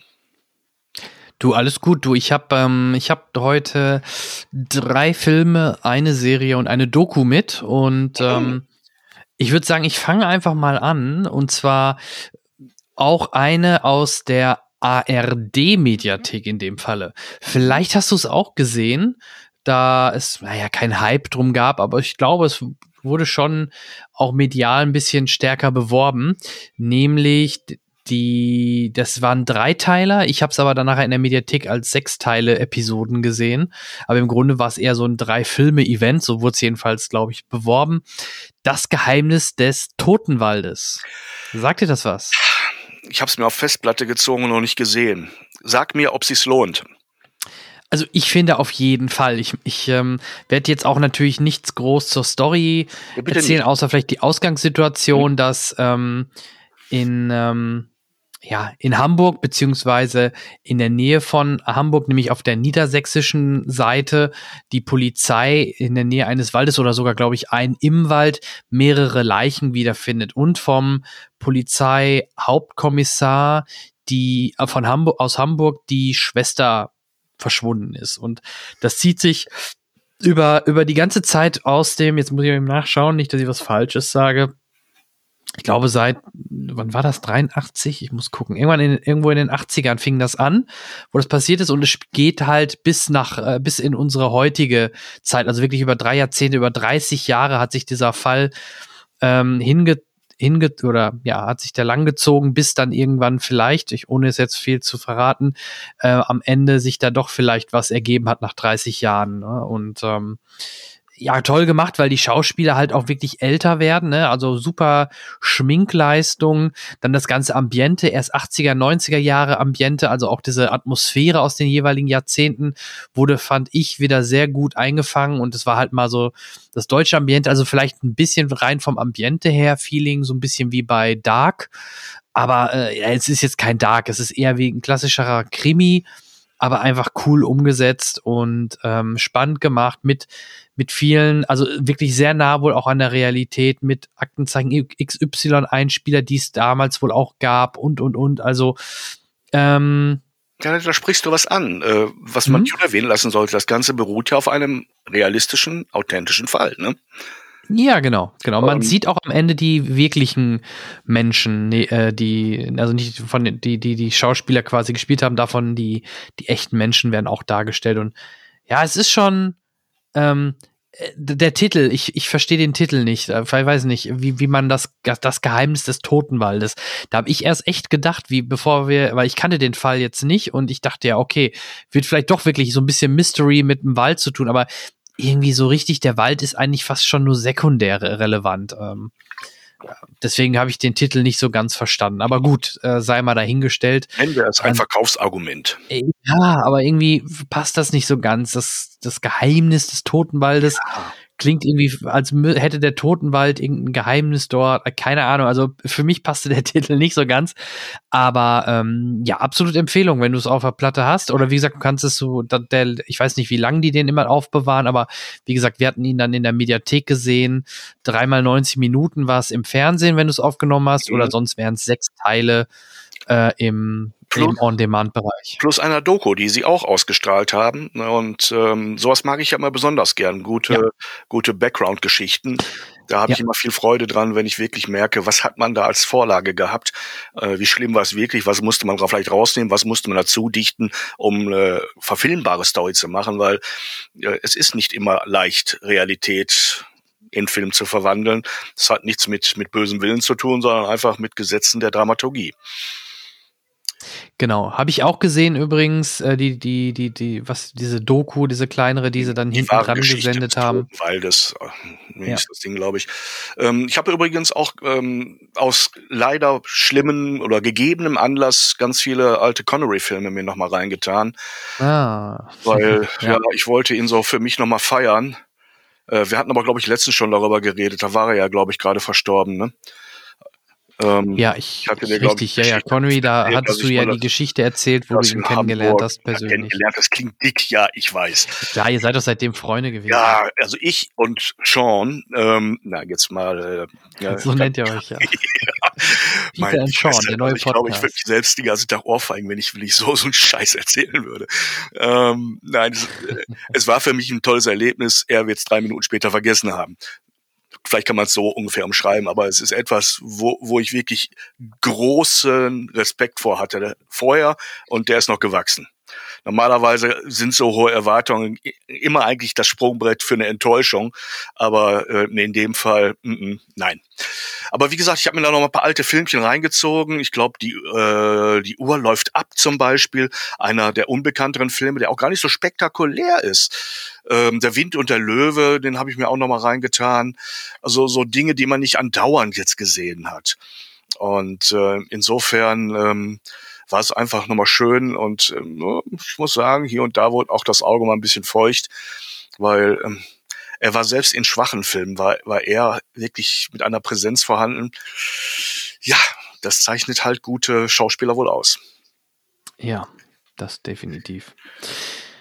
Das ist vielleicht mein erster Film oder ja, Filmtipp nenne ich es mal, ähm, aus deutschen Landen. Ähm, der nächste Film, jetzt überlege ich, welchen ich nehme, genau. Der läuft aktuell auch ganz frisch zu Weihnachten rausgekommen, war eigentlich auch ein Kinofilm oder war als Kinofilm geplant, ist dann aber ähm, Corona-bedingt direkt ins Streaming gekommen, nämlich auf Disney Plus, der neue Pixar-Film Soul. Du hast ihn gesehen? Ja? Ja, klar. Natürlich habe ich ihn gesehen. Du darfst meinetwegen auch spoilern, wenn es was zu spoilern gibt. Ich kann es mir nicht vorstellen, äh, dass da mhm. was Spoilermäßiges drin ist, aber ist er so gut, wie ich es hoffe? Und das bist, ich habe nur den Trailer gesehen mhm. und äh, seitdem suche ich krampfhaft jemand in der Nachbarschaft, der Disney Plus hat so ungefähr. Ähm, sag was. Ja, ähm, ich habe ihn in Deutsch gesehen, weil natürlich meine Lieblingssynchronstimme vom lieben Charles, äh, Charles Rettinghaus, äh, die Hauptfigur synchronisiert, denn mhm. im Englischen von, von Jamie Foxx. Ähm, äh, es ist es geht um äh, Joe Gardner, der Jazzmusiker ist und der dann äh, sonst nicht so erfolgreich im Leben ist. Er hat im Endeffekt nur so seinen Musikschulunterricht, ist nie wirklich durch, hat nie wieder, hat nie einen richtigen Durchbruch gehabt, hat dann eine Audition, so ein Vor Vorspielen in so einem Jazzclub und die Jazzband will ihn gerne nehmen für den Gig am Abend. Er freut sich tierisch, läuft nach draußen, läuft über die Straßen oder an den Straßen lang, weicht allen möglichen ganz schlimmen Sachen aus, wo er theoretisch hätte sterben von können, bis er dann in ein Kanalgully reinfällt und das nächste, was passiert ist, dass er auf einer Rolltreppe Richtung Richtung ähm, ja in die Galaxie raus äh, sich befindet als kleines blaues Wesen und die Leute, die da noch so mitfahren, ihm sagen, ja, du bist tot, du fährst gerade Richtung Jenseits. Und äh, ja, er ist da nicht ganz so mit einverstanden, läuft die Rolltreppe quasi zurück, runter, will weg und landet dann in so einen Zwischenbereich, um, wo eher die Seelen geformt werden und ausgebildet werden. Und von da an versucht er halt äh, vehement halt zurückzukommen. Und ähm, ja, das ist ein Teil davon und später im Verlauf der Geschichte diese Seelen, die dann in irgendwelche Körper geraten, da gibt's dann auch noch mal so eine kleine Body-Switch- ähm, äh, Komödie, wo er dann halt eventuell in einem nicht nicht in seinem Körper landet. Sagen wir es mal so, ohne zu viel zu spoilern. Okay. Ähm, er macht Spaß. Ich fand, äh, ich vergleiche den immer sehr gerne, weil es ja von dem gleichen äh, Regisseur ist, wenn ich mich nicht irre, ähm, mit Alles steht Kopf. Ähm, alles steht Kopf, gefällt mir trotzdem noch mal eine Ecke besser. Es, er hat einfach irgendwie gefühlt mehr Herz. Er hat diesen, diesen Bing Bong, diesen Elefanten und hat so rührende Momente. Das fehlte mir so ein bisschen bei Soul. Trotzdem ähm, macht er macht er Spaß, hat sehr schöne humorige Szenen und so dieser Seelenaspekt und die Message, die der Film auch hinten raus dann mitliefert, hat mir trotzdem sehr sehr gut gefallen und ist vielleicht gerade das richtige in der aktuellen Zeit ähm, an Filmen sich sowas anzuschauen. Ne? Und mhm. deswegen auch da meine, meine Empfehlung für, für Soul. Gerade wer Disney Plus hat, kommt da ja gar nicht drum rum. Und äh, ja. wie äh, frag. Wie ähm, ähm, gehst du mit meiner Befürchtung um, dass das nicht zwingend ein kindertauglicher Film ist? Das ist überhaupt kein, also meiner Meinung nach ist es überhaupt kein Kinderfilm, lustigerweise. Ich habe äh, ja. kurz mal überlegt, den vielleicht auch meinen Kindern zu zeigen, aber nachdem ich den Film dann gesehen habe, bin ich mir sicher, ja gut, da gibt's ein paar Spaßmomente, die würden die dann verstehen und drüber lachen. Aber das, was der Film eigentlich sagt, ist, finde ich, im Gegensatz zu Alles steht Kopf noch weniger ein Kinderfilm. Bei Alles steht Kopf hattest du ja immerhin dieses äh, von Kind zum Erwachsenen werden. Also ein Jugendlicher oder ein Kind mhm. hat dann da auch genügend ähm, Stellen, wo er, wo er dran äh, sich wiedererkennt und wo er mitfühlen kann. Hier geht's halt um einen älteren ähm, Jazzmusiker und Lehrer, der äh, vielleicht nicht das Beste oder nicht das aus seinem Leben gemacht hat, was er vielleicht gerne hätte machen wollen. Und ja, bin ich bei dir. Der Film ist meiner Meinung nach weniger für Kinder. Ich hätte mich gewundert, also wenn er ins Kino gekommen wäre, wäre spannend gewesen, wie der dort äh, gerade bei, bei Kinderpublikum angekommen wäre, weil beim Kinderpublikum sehe ich den Film weniger und ja, eher, ich sag mal, 12, 13, 14 plus. Ja, ja. Also Wäre natürlich wahrscheinlich, äh, ich gehe mal davon aus, dass keine explizite Gewalt drin vorkommt, hätte eine Freigabe ab sechs oder vielleicht sogar ohne Alterseinschränkung bekommen. Und ja. dann ist natürlich bei vielen auch die, die äh, Enttäuschung vorprogrammiert, weil die Kiddies ja eben nicht nur bespaßt werden. Ähm, natürlich ist das Thema, wie gehst du mit den Enttäuschungen des Lebens um, wie strukturierst du dein Leben, wie, was, was, wann nimmst du dir vor, endlich das zu tun, was du endlich willst, ne? Wie sehr klebst du an deinen Träumen oder wie sehr arbeitest du an ihnen? Ähm, wird dir irgendwann mal klar, dass du äh, ne, noch viel vorhast und ne, was machst du mit der verstreichenden Zeit? Alles so Sachen, die, die, ich glaube, kein, kein Menschen unter 30 irgendwie auch nur ansatzweise ne, betreffen. Ja. Also ja. das können nur gestörte Menschen sein, die schon in jungen Jahren sich mit sowas beschäftigen. Ich hoffe natürlich nicht. Ähm, insofern, da sind wir natürlich in Deutschland auch ein bisschen ein stiefmütterliches Land für, muss man ganz ehrlich sagen. Ähm, in Amerika ist die, die Kombination aus Animation und und äh, und äh, Erwachsenenunterhaltung. Ähm, in Amerika heißt Erwachsenenunterhaltung, glaube ich, was anderes, aber ich glaube, du weißt, was ich meine. Ne? Ja. Äh, also Erwachsene äh, Unterhaltung für Nichtkinder äh, äh, ist man schon, hat man viel viel mehr Tradition. Ähm, bei uns ist alles, was animiert ist, äh, erst seit kurzem halbwegs und auch nicht wahrlich nicht bei allen Leuten ähm, für tauglich erklärt worden, ein ein Film mit mit Inhalt zu transportieren. Das hm. ist schade, finde ich. Aber vielleicht hätte so ein Film wie Soul dann was geändert daran oder die Leute, die das nicht erwartet hätten, umso mehr geärgert. Hätte ja auch sein können. Genau, vielleicht wirklich mal ein, ein Tipp an deine Stelle. Ähm, kannst ja dir wirklich Disney Plus mal für einen Monat ziehen, mhm. weil ja, du hast recht, es gibt dort momentan jetzt nicht die Massen an Inhalte, die man, ähm, die man über Monate hinweg sehen will oder muss oder sollte. Aber ich würde dir empfehlen, das wirklich mal einen Monat sich zu, zu ziehen. Dann kannst du Sachen wie Soul gucken. Du kannst aber auch, ähm, falls Interesse und was ich dir empfehlen würde, und da gibt's in, aktuell ja auch nur in Anführungsstrichen zwei Staffeln, die recht schnell geguckt sind, nämlich The Mandalorian, was da so ein bisschen für viele ja auch das Star Wars ist, so wie es hätte im Kino sein sollen. Und, das ähm, alte Männer-Star Wars habe ich mir letztens sagen lassen, ist das, ne? Total für, für, für die Western. alten Fans, während die jungen Leute irgendwie sagen, äh, eben, das ist was für die alten Leute und die alten Fans sagen, der ganze moderne Spaß ist nichts mehr so richtig für uns. Ich hoffe, das zerbricht nicht darüber, dass Disney ja, glaube ich, auch, glaube ich, zehn oder elf äh, Serien im, im Rohr haben auf verschiedenen Stufen, oder? Ja, oder du, genau, du nimmst vielleicht gerade den Januar, denn im Januar kommt ja sogar auch noch von die Marvel-Serie äh, WandaVision. Ne, mit, ähm, Ach, stimmt, da habe ich den Trailer gesehen. Sah genau. von, der, von der Stilistik her wirklich klasse aus. Ja, ich bin auch sehr Ansatz. gespannt da drauf, ja. Also deswegen kann ich nur empfehlen, vielleicht wenigstens im Januar das mal für einen Monat zu machen, weil jetzt hast du wirklich ein paar Inhalte, die man sich dort anschauen kann. Vor allem auch Empfehlungen nochmal in deine Richtung. Hamilton, das Musical. Ja. Ähm, richtig, richtig gut. Es ist, klingt jetzt so, klingt im ersten Moment abschreckend, auf jeden Fall für mich, außer man mag Hip-Hop. Ist ein Hip-Hop-Musical, aber trotzdem auch mit klassischen Inhalten und so gut umgesetzt und die Musik ist so, geht so ins Ohr. Ähm, ist natürlich Englisch, aber gibt's mit Untertitel. Also Hamilton als Musical ähm, okay. soll jetzt auch in Ham nach Hamburg kommen übrigens. Ich glaube theoretisch 2021, wenn es denn klappt. Aber das ist so erfolgreich gewesen, dass es sogar jetzt nach Deutschland kommt. Ja, ich, äh, ich muss zugeben, in jungen Jahren habe ich mich sehr schwer mit äh, gesungenem im Film getan, aber das hat sich vor doch schon einigen Jahren ge äh, gelegt und geändert. Und ich habe gemerkt, es muss, es muss die Qualität einfach haben, die mich begeistert. Ne? Also nicht diese, diese äh, irgend so billige Grütze, etwas, was ich als Musik auch nicht hören wollen würde. Aber wenn es gut gemacht ist, ähm, dann ähm, kann ich mich mittlerweile sehr dafür erwärmen, auch für, für gute Tanzszenen, wobei mich da eher die wirklich ganz alten Sachen hingeführt haben. So Fred Astaire-Nummern, ne? Ähm, Amerikaner in Paris und, und solche Dinge.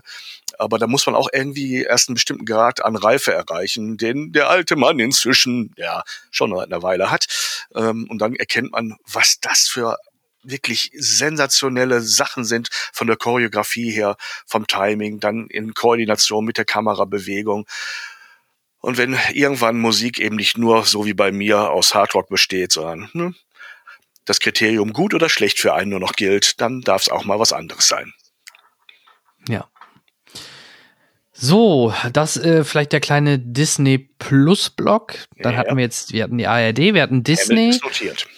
Genau. Ähm, jetzt gehen wir noch zum dritten Film, den ich vorhin schon mal angeteasert habe, der momentan in Deutschland nicht verfügbar ist. Ich möchte aber trotzdem ähm, einmal ein bisschen ohne zu spoilern ähm, über Wonder Woman sprechen. Ja. Ähm, Wonder Woman 1984. Ähm, auf HBO Max veröffentlicht und dritter Teil ist jetzt schon angekündigt worden. Mhm. Also auch im Streaming-Sektor war der jetzt sehr erfolgreich oder hat äh, HBO Max sicherlich in den Staaten einen ordentlichen Push gegeben, plus die ganzen Leute weltweit, die über VPN sich das auch nochmal, äh, das Abo dort gezogen haben. Ähm, Wonder Woman spielt, neun, äh, wie der Titel schon sagt, im Jahre 1984, also deutlich, ein deutlicher Sprung in die Zukunft von Teil 1, ja. aber natürlich nochmal in die Vergangenheit, wenn man das Ganze in Verhältnis setzt mit Batman wie Superman und Justice League. Ähm, Moment, ähm, ich habe es ja so mit Namen, aber Diana heißt sie ja, ne? Diana, ich weiß gar nicht, wie sie mit Nachnamen heißt. Ja, ich bin auch nicht der Namenskönig. Da Auf jeden Fall trauert sie natürlich immer noch ihrer verflossenen Liebe ähm, hinterher gespielt äh, von Chris Pine. Und ähm, ja, sie arbeitet bei so, bei so, ich weiß gar nicht, wie, wie es genau hieß, aber sie arbeitet da bei, wie bei, mit so Anthropologen, ach so, sie ist sogar, genau, ich sehe es gerade, sie war oder ist dort leitende Anthropologin und arbeitet mit einer Kollegin zusammen, die heißt ähm, Barbara, äh, gespielt von äh, Kristen Wick und ähm, die haben dort ähm, ein Artefakt bekommen übers FBI ähm, oder soll, soll auch Richtung FBI gehen und das Artefakt hat magische Kräfte, sagen wir es mal so, hat auch wieder was im, Hin im Hintergrund mit irgendwelchen Göttern zu tun und äh, ja, der Effekt dieses Kristalls ist, dass du dadurch, äh, du kannst dir da quasi wie an der Wunderlampe was wünschen. Okay. Und ja, das ähm, äh, durch diesen Wunscheffekt passieren halt verschiedene Sachen und der Bösewicht äh, Maxwell Lord, gespielt von Pedro Pascal, der Mandalorian, der in diesem Film wirklich aufgeht wie sonst was. Also mir gefiel Pedro Pascal in dem Film wirklich sehr, sehr gut. Der will natürlich auch an diesen Kristall und damit quasi Macht und Macht, Weltherrschaft, so muss ich das vorstellen, in die Richtung halt. Ne? Und ähm, ja, wenn du, und ich finde halt die Idee mit diesen Wünschen und damit auch verbunden, wie Chris Pine zurückkommt, ist eigentlich recht logisch äh, erklärt und ähm, ergibt dann sogar Sinn, obwohl wir eigentlich dachten, ja, Chris Pine ist, äh, oder Steve Trevor, äh, Chris Pines äh, Figur ist eigentlich tot, wie kommt er denn wieder zurück? Und ich finde halt in der Summe haben sie es doch dann ganz logisch zusammengekriegt, dass das, äh, dass er dort wieder auftaucht äh, in diesem Film. Okay. Und nicht mehr im Endeffekt, genau, und im Endeffekt in dem Trailer sieht man ja auch schon das Ganze, es ist so ein bisschen die umgekehrte Geschichte. Ne? Im, Im, ersten Teil, Chris Pine kennt die Welt und ähm, Diane ähm, kommt in die Menschenwelt und kennt nichts und, und er bringt ihr alles bei, ne? wie man sich anzieht und wie man sich verhält und und und. Und jetzt hat man so ein bisschen andersrum, Chris Pine, der ja die, ich glaube, das war sogar Erster Weltkrieg, aus dem Ersten Weltkrieg nur die Sachen kennt, äh, plötzlich ins Jahr 84 kommt, muss natürlich auch eine Menge erklärt bekommen. Ne? Ähm, da ergibt sich natürlich auch so diese typischen Comedy-Elemente und Comedy-Momente. In der Summe ist er aber gar nicht so lustig und ich ich finde halt auch überraschend wenig Referenzen. Also ich, ich hätte mir gedacht, dass sie da deutlich mehr noch die 80er Jahre abfeiern. Fand ich gar nicht so extrem. Ich fand, das haben sogar recht, äh, recht zurückgehalten gelassen. Und ähm, ja, er, er ist recht lang. Er geht, glaube ich, knapp zweieinhalb Stunden. Ähm, es gibt einen super Cameo-Auftritt ähm, also im Abspann noch einen Moment dranbleiben, da kommt noch eine sehr schöne Szene, also jetzt nicht irgendwie storyrelevant oder so Marvel-mäßig, aber mit einer sehr, sehr schönen Referenz zu jemandem, der vielleicht früher schon mal. Ach nee, ich verrate nichts. Hm. ähm, So, Musik Hans Zimmer hat mir wieder sehr gut gefallen. Natürlich der Original-Score von Wonder Woman, den man auch in, äh, im ersten Teil natürlich, aber auch immer, wenn Wonder Woman auftauchte in Justice League und Batman wie Superman kannte.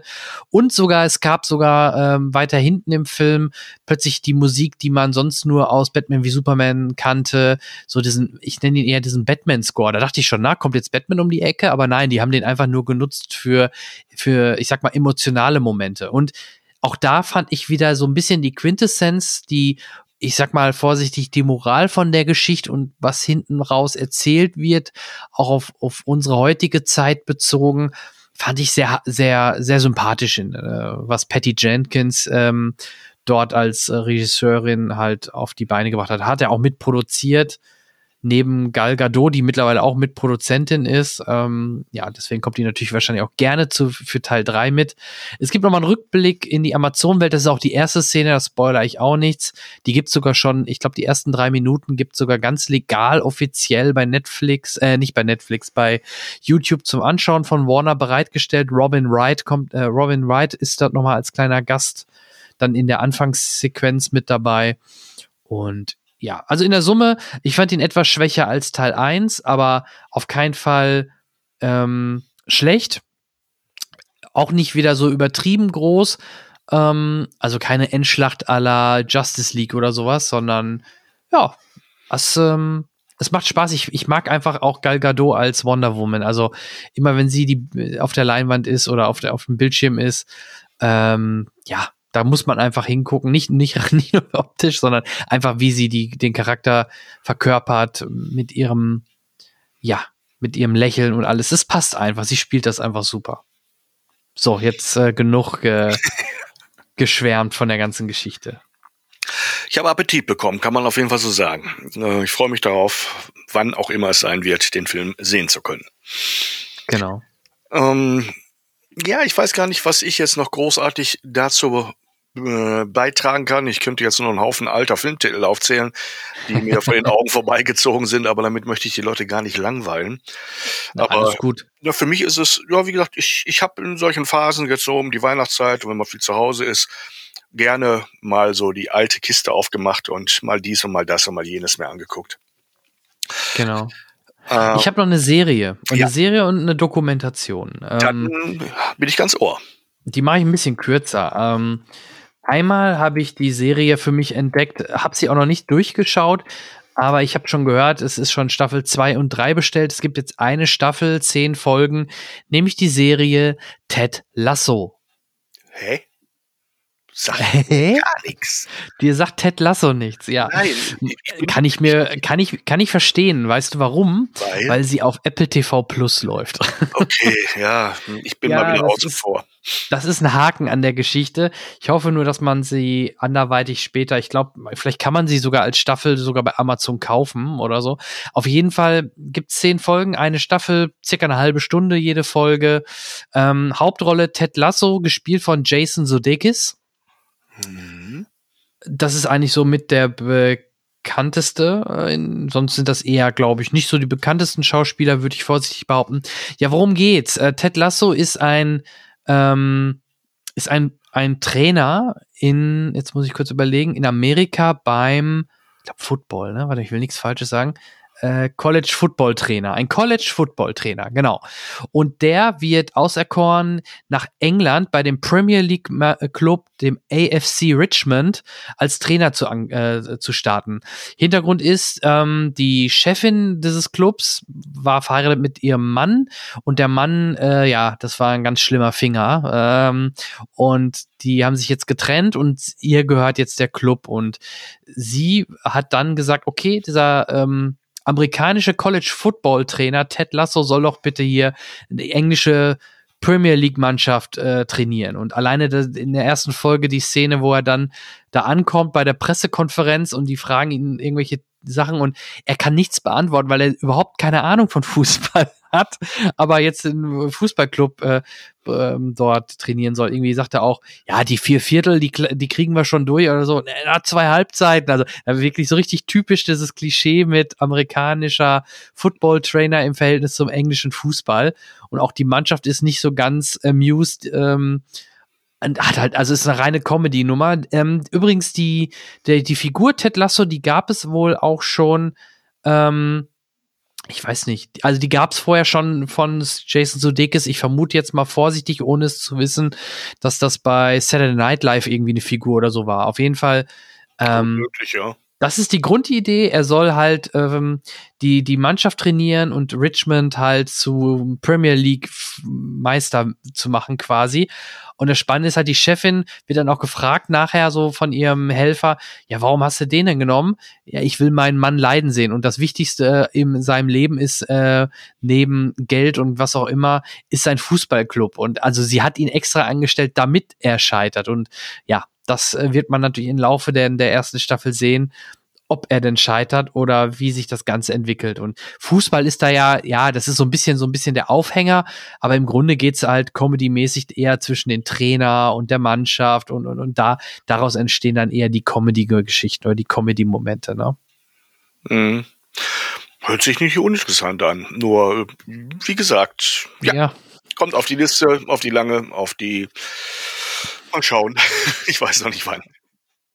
Ja, ähm, vielleicht ganz kurz zum Schluss. Ich habe noch eine Dokumentation gesehen, eine Dokumentation, ja. ähm, auch auf HBO Max. Ähm, ich weiß noch nicht auch da, ob sie in Deutschland erscheint oder wie, wie man sie bekommen kann, aber ich möchte trotzdem drüber reden, für alle, die doch HBO Max sich besorgt haben, sollten sie unbedingt den, die Dokumentation Class Action Park sich mal anschauen. Jetzt meine erste Frage. Sagt dir der Action Park etwas? Ich habe keine Assoziation im Augenblick. Gib okay, mir mal ein Stichwort oder, oder löse hm? es auf, weil ich, ich wüsste jetzt gar nichts dazu zu sagen. Mache ich gern. Das ist ein Freizeitpark in der Nähe von New Jersey in Vernon. Ähm, Vernon oder Vernon? Keine Ahnung. Du weißt, was ich meine. Ja. Ähm, der wurde eröffnet im 1978 und warte mal, wurde geschlossen, sehe ich gerade 1996. Und ähm, ja, das Besondere an diesem Park ist, im Gegensatz zu Disneyland haben die dort halt, das haben äh, gefühlt irgendwelche Leute sich die ganzen Attraktionen überlegt. Also es fängt an mit einer Rohrrutsche mit einem Looping, wo, wenn du nicht passend perfekt durchkommst, dir sowieso alles lidierst oder halt auch Zähne ausbrichst oder was auch immer. Es geht weiter über irgendwelche Rides, ähm, äh, so wie, wie so eine Sommerrodelbahn, wo aber die Bremsen oft defekt sind oder überall drumherum Steine sind und wenn du nicht bremst, dann fliegst du da raus und brichst dir was. In diesem Park sind sehr viele Menschen gestorben, also nicht nur ein oder zwei, sondern wirklich mehrere. Ähm, das, das ist halt, es ist einfach wahnwitzig in dieser Dokumentation zu sehen, wie die, wie dieser, ich muss mal gerade schauen, der Mann war dann auch nachher noch vor Gericht, aber der hatte halt gute Connections und äh, keiner hat in den 80er Jahren das irgendwie ähm, nicht gewollt oder da gab es auch so ein Wave-Pool, also so, so, so, ein, so ein Pool, wo einfach immer Wellen sind, ne? Da sind auch mehrere Leute drin ertrunken. Ach, toll. Ja, aber das bleibt, blieb halt alles offen, ne? Und das ist unglaublich. Also diese Dokumentation, dort siehst du, six people are known to have died directly or indirectly from rights in Action Park. Also sechs, sechs Menschen, genau. Und eine Mutter kommt in der Doku auch zu, spre zu sprechen, wo ihr, ich glaube, 20, 22-jähriger Sohn halt auch diese Sommerrodelbahn runtergerutscht ist, da rausgeflogen ist, mit dem Kopf an den Stein, an, an so einen Felsen geknallt ist und dann halt auch im Krankenhaus danach gestorben ist. Und äh, die haben sich immer draus geredet oder haben dann die Macher, äh, nicht die Macher, der, der Parkbesitzer hat dann gesagt, ja, der hat bei uns gearbeitet oder was weiß ich, was gar nicht stimmt. Ne? Daraus entstanden ist lustigerweise 2018 sogar ein Kinofilm mit, ähm, natürlich mit Johnny Knoxville, weil er dort auch irgendwelche Stunts à la Jackass machen konnte. Der Film hieß dann Action Point von Paramount Pictures, der dann halt quasi das Ganze ein bisschen, naja, die, diesen Wahnwitz dieses Parks, des Action Parks so ein bisschen ähm, als Comedy mehr gemacht hat. Aber ich habe den Trailer nur gesehen von Action Point, von diesem Kinofilm. Und da gab es auch diese Sommerrodelbahn. Und wie der dann da verunfallt, da, ja, da hatte ich irgendwie ein komisches Gefühl, nachdem ich dann die Doku gesehen habe und wusste, äh, dass so viele Menschen dort gestorben sind. Ne? Oder ja, sechs Leute in diesem Park gestorben auch sind. Und auch da gab es dann so viele Schürfwunden, wo sie dann einfach immer so eine Alkohollösung drauf gemischt haben, was dann noch mehr weh tat. Und also auch die ganzen Leute, die da gearbeitet haben, waren irgendwelche Studenten, die abends irgendwelche wilden Orgien und Partys mit Alkohol gefeiert haben. Also totaler ähm, 80s Way of Life gefühlt. Damals war das alles egal, wenn du dort ähm, irgendwelche Verletzungen mit dir getragen hast. Und also Action Park lohnt sich definitiv entweder als Doku sich mal anzuschauen oder sich dort mal einzulesen, weil ja, so ein Park wird es nie, nie wieder geben. Und lustigerweise selbst ähm, Donald Trump wollte damals mal fast oder war kurz davor, dort mit rein zu investieren. Aber selbst er hat dann wohl dem, dem ähm, Besitzer von dem Park gesagt, nee, das wäre ihm dann doch ein bisschen eine Nummer zu, zu krass, dieser Park oder irgendwie so. Also es ist schon, ist schon wahnwitzig und äh, Class Action Park, eine Dokumentation. Ich hoffe, sie kommt noch mal irgendwo anders raus als nur bei HBO Max. Ähm, absolut empfehlenswert, diesen Wahnwitz zu sehen. Und äh, ja, am Anfang habe ich auch gedacht, geil, so ein Park hätte ich ja auch gerne, ne? Mit, mit den wildesten Rohren rutschen und, und was, also was es da alles gab, das kann, kann ich gar nicht beschreiben. Ähm, ja, absolute Empfehlung, wer im Doku-Segment das noch nicht gesehen hat. Vielleicht kommt das ja auch auf Sky-Dokumentation, äh, weil es ja HBO ist. Mhm. Wenn das kommt, dann ähm, nutzt die Gelegenheit, diese, diese Doku mal sich äh, anzuschauen. Dokus mag ich. Ich glaube, so einen Park würde ich nie besuchen, weil ich schon ja. die sicheren Parks für aufregend genug halte. Ähm, ja. Ich bin auch kein Freund von Extremsportarten. Also ich ja, mag jeder machen, was er will, aber ähm, ich finde so manche Sachen, die sind zu nah am letalen Risiko. Es gibt manche Dinge, die sich für mich mit, äh, mit dem Vorbestand meiner Existenz nur schwer vereinbaren lassen und deshalb lasse ich sie lieber. Ähm, ja. Mir fällt gerade als Stichwort ein, ähm, hattest du mitgekriegt, dass man ein Reboot von äh, Resident Evil plant? Also mehr Aber in Serienform oder Film? Als Film, glaube ich. Ich versuche mich mhm. gerade zu erinnern an die Meldung, die mir auf den Tisch bzw. auf den Bildschirm gekommen ist. Ähm, und man will sich deutlicher mehr an den, an den Spielen orientieren. Also die Mila Jovovic-Reihe endet oder hat inzwischen, glaube ich, ihr Ende gefunden. Ne? Und mhm, ja. ähm, man will jetzt nochmal ein Reboot machen und sich deutlicher an der Spielstruktur orientieren.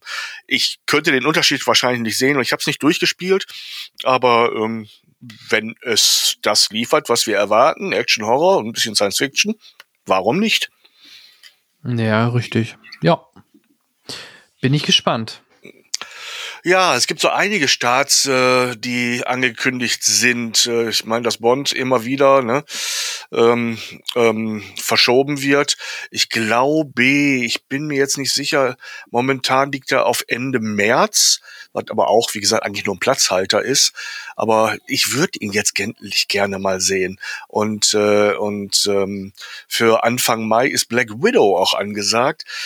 Äh, man hat ja gerade ich habe, ich weiß nicht, wo ich es gesehen habe, hat, ähm, hat man ähm, wirklich sehr kompakte Pläne, was diese ganzen Mar das Marvel Universe angeht.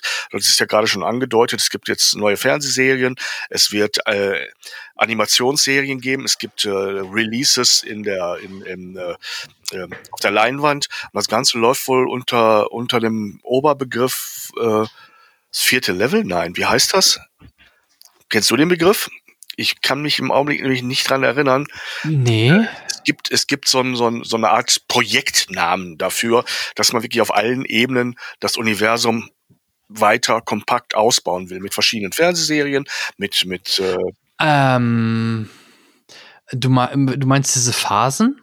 Oder Phase 4? War das Phase, Phase 4, Phase 5? Genau, das sind ja die Phasen, die jetzt von Marvel angekündigt worden sind. Ja, ne? Phase 4 genau. die jetzt äh, sozusagen in die Breite geht mit hochwertigen äh, Streaming-Serien und äh, einigen neuen Titeln auf der Leinwand. Wie gesagt, Black Widow müsste eigentlich auch schon längst fertig sein, denke ich. Ähm, ich glaube, Black Panther. Der ist auch fertig. Ja, ja der hätte ja. eigentlich schon laufen sollen, aber wurde ja Black auch Panther jetzt weiter auch immer verschoben. Ne? Werden, nachdem man ja jetzt auch einen neuen Hauptdarsteller braucht. Ähm, Black Panther. Ja. Ja, genau. Black Panther 2 ist ja auch in der Mache. Ähm, die werden ihn auch nicht neu casten. Ich vermute einfach, dass dann das Mädel oder irgendwer anders da der Black Panther wird. So, so werden sie es wahrscheinlich irgendwie lösen, ja. Ich denke ja, dass man da irgendwie so eine interne, Story-interne Lösung versucht hinzukriegen. Ähm, worauf ich mich auch sehr freue, wann immer es ins Kino kommen wird, ist der dritte Kingsman. Ich fand die ersten beiden nämlich wirklich sehr unterhaltsam. Ähm, ja, vor allem es wird ja ein, ein, ein Prequel, nämlich ja. äh, der heißt ja auch The Kingsman und ist eher die Entstehungsgeschichte. Kingsman 3, ein offizieller, soll ja sogar auch noch kommen. Also von daher da erwartet uns noch einiges. Und ja, ich habe da auch Bock drauf mit Ralph Fiennes, ne? Oder ja, richtig. Spricht man Ralph Fiennes hinaus oder ist das. Ralph Finet? Er ist ja Brite, also ich würde würd Fiennes, ja. Fiennes sagen. Ja, aber gut. Ähm, also da sah der Trailer auch schon sehr appetitanregend aus und ich mochte die ersten beiden. Ich mag diese wunderbare britische Ironie, die die in dieses Thema reingebracht haben. Und ich glaube, dieses Prequel wird, äh, wenn der Trailer nicht zu viel verspricht, sehr actionlastig werden, äh, da er ja auch äh, zu Kriegszeiten wohl spielt, äh, als das ganze Team und diese ganze Organisation sich gründet und entwickelt. Und ähm, Insofern habe ich da hohe Erwartungen, äh, ähnlich wie, oh nee, weiß ich gar nicht, ob die hoch sind. Matrix 4, was fällt dir dazu ein? Bist du der Meinung, das kann was werden? Ja, ich weiß es nicht. Ich freue mich irgendwie schon, um einfach, ich bin einfach neugierig, wie sie das weitererzählen wollen. Und ich freue mich, wenn sie, also diese Action-Szenen, diese Kampfszenen, ich gucke die jetzt immer noch mal gerne aus den alten Matrix-Filmen, weil die einfach so gut gemacht sind. Egal wie die Filme waren, diese Action-Szenen oder diese Kampfszenen fand ich ja. so gut. Und ich hoffe einfach, dass, dass die da einen coolen Weg finden, dass der Film gut wird. Ich bin aber skeptisch. Ja, und auch das ist wieder ein Film, ne? HBO Max, der wird sofort auf Stream kommen und wenn wir Glück haben, auch gleichzeitig in die deutschen Kinos. Aber ja, ich bin gespannt. Ja, wenn, dann möchte man Ende nächsten Jahres damit äh, auf die Leinwand kommen. Ich kann mir vorstellen, dass das klappt vom Timing her. Ähm, Dune kommt halt auch, ne? Dune ja, wird auch ein Streaming-Ding äh, ja, und plus ist der Kino. Versuch, äh, dieses Buch zu verfilmen. Ähm, ähm, ich habe meine Bedenken, dass, ob das Buch wirklich, wirklich leinwandtauglich ist. Wie gesagt, die beiden ersten Versuche waren schon von guten, sehr guten Regisseuren und sind beide nicht wirklich an die Qualität des Buches rangekommen. Ähm, ja, bei solchen Sachen bin ich dann skeptisch. Ich freue mich immer, wenn es dann jemand mhm. hinkriegt, wie es seinerzeit hieß es das ja auch von Herrn der Ringe und Jackson hat es geschafft, wie ich finde. Und da sind die Fans sogar, glaube ich, auch einig, ähm, dass es dem Werk äh, mehr als gerecht wird also dem ja. literarischen Wert und äh, trotzdem seine Eigenständigkeit hat und eine kompakte, wunderbare, tiefe ähm, ähm, Weise hat, diese Geschichte auch zu komprimieren. Wobei komprimieren bei den drei Extended Versions, naja, gut, enger geht's halt nicht, ne?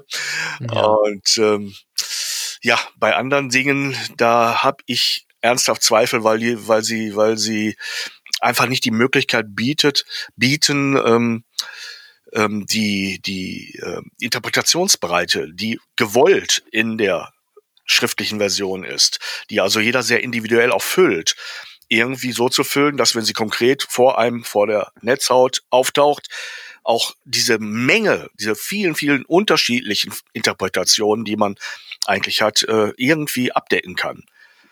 Verstehst du, was ich meine? Ja, so ungefähr. Ja, natürlich. Ich denke, beim ja. Herrn der Ringe war es immer so das Problem und da hatte man das große Glück. Es gab sehr, sehr tolle Illustrationen, an denen sich Jackson clevererweise auch orientiert hat für Figuren, Landschaften etc. Und die Beschreibungen im Buch sind ja auch unendlich präzise. Aber das sind dann sehr, sehr konkrete Sachen, die man halt nur noch umsetzen muss. Und dann werden sie automatisch zu Bildern. Aber wenn du, wenn du im Erzählerischen, im Narrativen offen bist, dann gibt's halt Stoffe, wo ich mir denke, dann kannst du so einen Film nur immer für ein oder zwei Personen machen. Alle anderen werden sich sagen, hm, ich habe es mir anders vorgestellt. Hm. Ob sich das lohnt? Hm, ich weiß es nicht. Und wie gesagt, Matrix, ich glaube, ich fahre einfach alle Erwartungen runter, dann kann es nicht ganz so schlimm werden. Und wenn es doch noch schlimmer wird, als dann habe ich Pech gehabt. Aber ich muss ihn sehen und ich werde ihn auch sehen, wenn es soweit ist. Ja, lassen wir uns mal überraschen.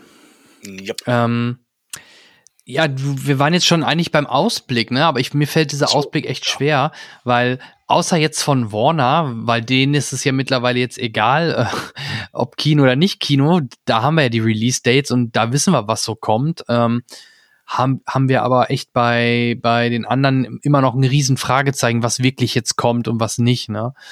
Ähm, ja.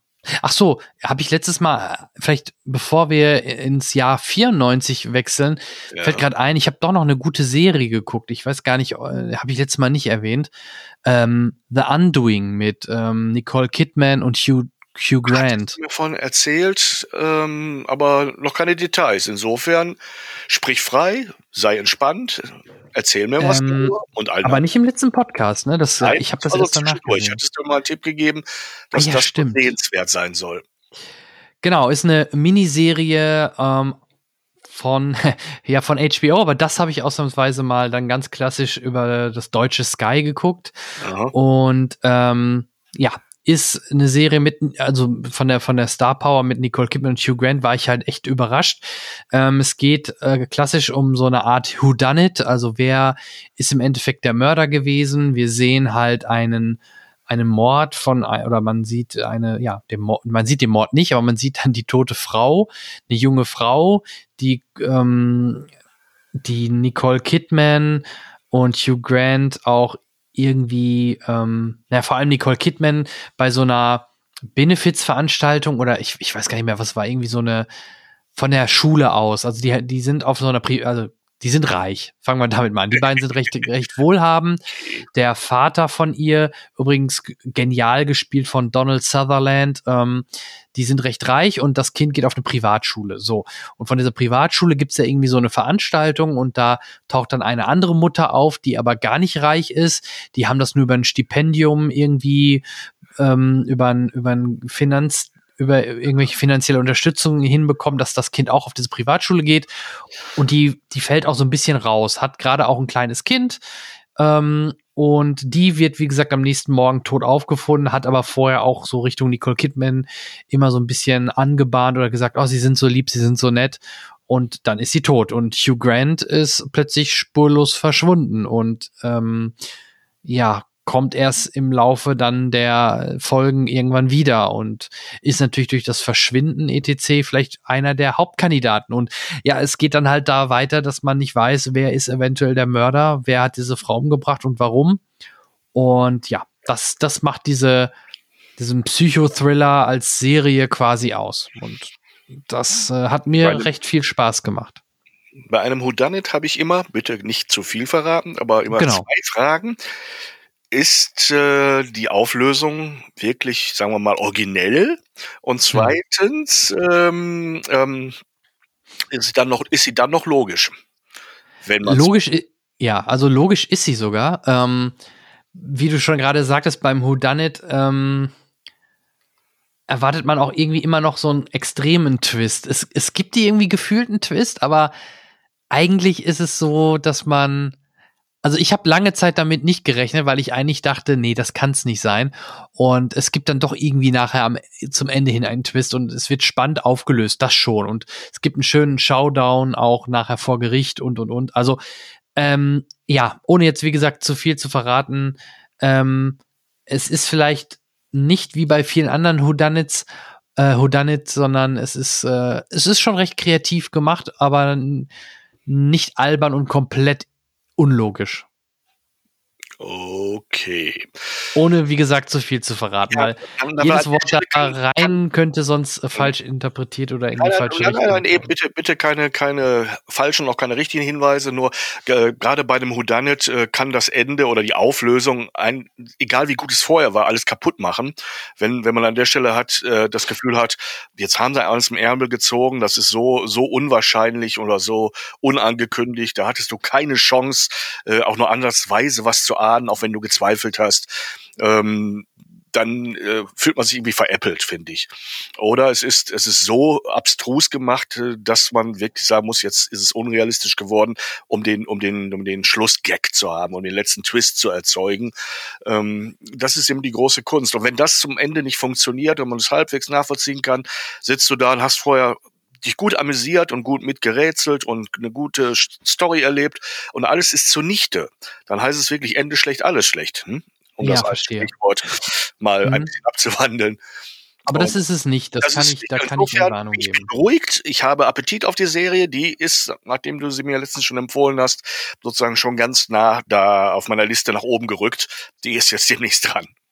Genau, und ich habe, ich habe, ähm, ich bin auch hellhörig geworden, weil ich, mir ist es sofort aufgefallen im Vorspann. Die Serie wurde auch produziert von äh, David E. Kelly. Den kannte ich vor allem durch Ellie McBeal, also ist ja, der Ehemann von Michelle Pfeiffer, aber auch durch L.A. Law, Picket Fences, Chicago Hope, Boston Legal, was ja viele abfeiern. Ähm, das kommt ja alles von ihm und ähm, ja, okay. da kann man sich auf was freuen. Das soll dann so sein. Gut. So, jetzt aber genug. Ja, ich vielleicht nur so als Appetizer nochmal mhm. zwei, drei Titel des nächsten Jahres, wo ich sage, hoffentlich kriege ich die endlich bald zu sehen, denn im März soll ja zum Beispiel Catweasel starten. Hast du den Trailer gesehen? Otto ah. spielt Catweasel. Oder ich frage mal andersrum, kennst du das Original?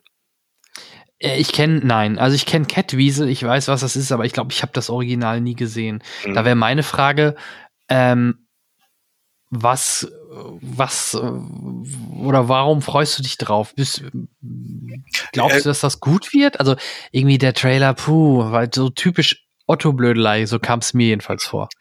Sagen wir mal so, ähm, das Wort wird jetzt nochmal fallen. Es ist schon dreimal gefallen. Es ist Nostalgie, klar. Es ist eine Serie, die ich in Kindertagen im Fernsehen gesehen habe die ich mir auch irgendwann mal auf DVD gegönnt habe und ganz schnell festgestellt habe, ja, darüber musste ich mich wohl als Kind über amüsiert haben. Heute wird das wahrscheinlich nicht mehr klappen. Es war ein großer Ulk, es war sehr naiv. Es geht, wie gesagt, um so einen zeitreisenden Zauberer, der in der Gegenwart landet, dummerweise in England in den 70ern und äh, einen großen Spaß hat, auf Lichtknöpfe zu drücken und zu merken, das Licht geht an oder irgendwo was anderes zu machen, was er nicht kannte und ganz erstaunt in die Kamera zu gucken. Und äh, das ist eigentlich das ganze Prinzip dabei. Ähm, da landet jemand per Timeshift in einer anderen Zeit. Aber ähm, klar, das ist natürlich eine Riesenbühne für Otto, zumal er in dem Kostüm dem Original zum Verwechseln ähnlich sieht. Dann ist er auch als, als Jungdarsteller, der Knabe dabei, der ähm, HP Kerkeling in der Biografie gespielt hat. Ich weiß den Namen jetzt gar nicht mehr. Bin mir gar nicht ganz sicher, wie, wie der Bursche hieß. Julius Weckauf, kann das sein? Und ähm, dann ist Henning Baum, der ja auch mittlerweile zu einer festen Größe in deutschen Produktionen geworden ist, äh, mit am Start. Ich glaube, der wird gar nicht unerfolgreich, wenn auch die alten Leute endlich ins Kino kommen, weil für die ist der, glaube ich, eher gemacht. Alle anderen werden sagen, ach, mal wieder Otto. Ähm, hm. Ja. gut, ähm, warten wir es ab. Was auch angekündigt ist, allerdings diesmal nicht. Äh, Ah, oh, mein Gott, wie hieß er nochmal? Äh, Sherlock Holmes 3 mit äh, Robert Downey Jr. und Jude Law. Allerdings kein. wie hieß er nochmal, der Regisseur? Sag schnell, ich komme gleich drauf. Ich ich bin äh, äh, ja, ähm, ich weiß, wen du meinst.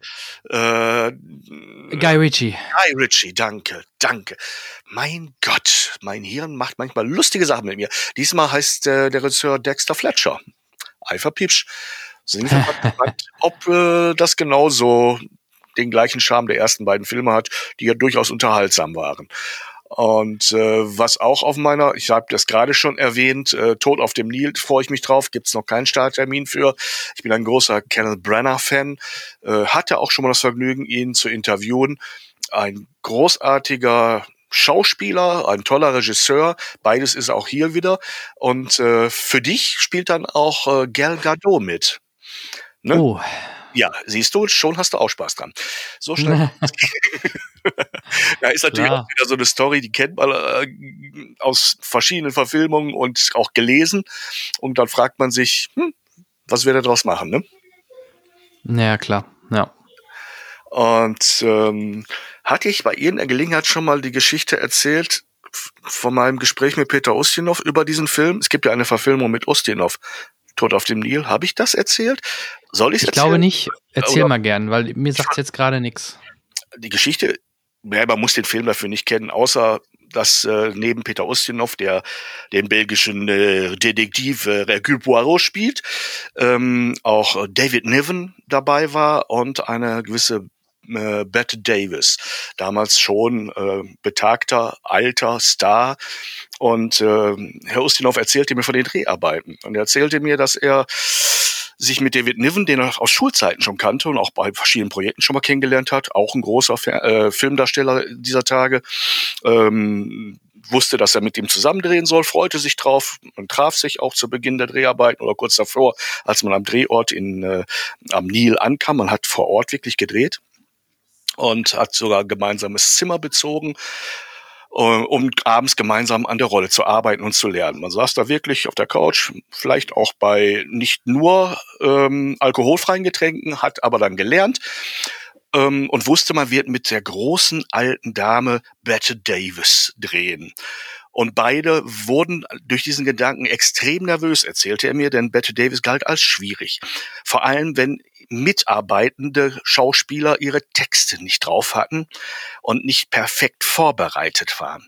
Und das wusste man von ihr. Man kannte den Ruf, den sie deshalb genoss und übte wie bekloppt seinen Text und arbeitete, bis einem wirklich die Ohren rauchten, kam am nächsten Tag zum ersten Drehtag auf dieses Schiff, fing die erste gemeinsame Szene, man hatte schon einzelne Szenen gedreht, aber die erste Szene, wo sie alle drei zusammen waren und war die beiden Jungs gestandene große Darsteller, Peter Ustinov und David Niven, standen da wie kleine Jungs und zitterten fast, sagte er.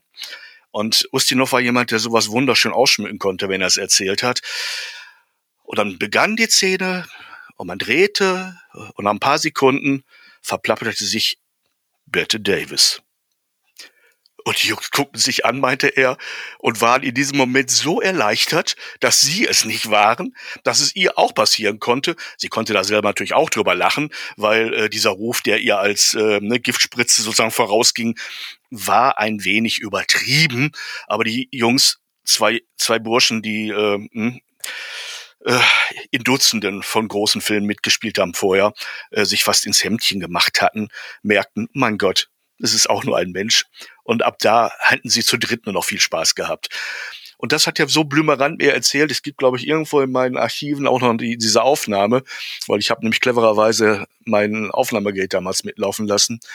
Und hin und wieder lausche ich auch da in freien Zeiten zwischen den Jahren mal rein und erfreue mich an diesen Momenten, wo ich mit solchen Menschen schöne Gespräche führen durfte.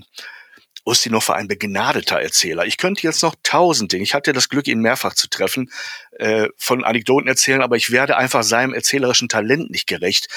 Ich komme mir ein bisschen blöd bei vor. Man müsste wirklich mal gucken, ob ich da mal irgendwas als Einspieler irgendwann mal vorbereite, wenn es gewünscht ist. Aber äh, so viel dazu. Und jetzt freue ich mich natürlich darauf, in dieser Neuverfilmung genau die Szenen zu sehen in einer neuen Besetzung und mal wieder vergleichen zu können. Hat Herr Brenner es geschafft, das ein bisschen hm, aufzuwerten oder eigen zu interpretieren. Er versucht sich ja immer sehr am Original zu orientieren.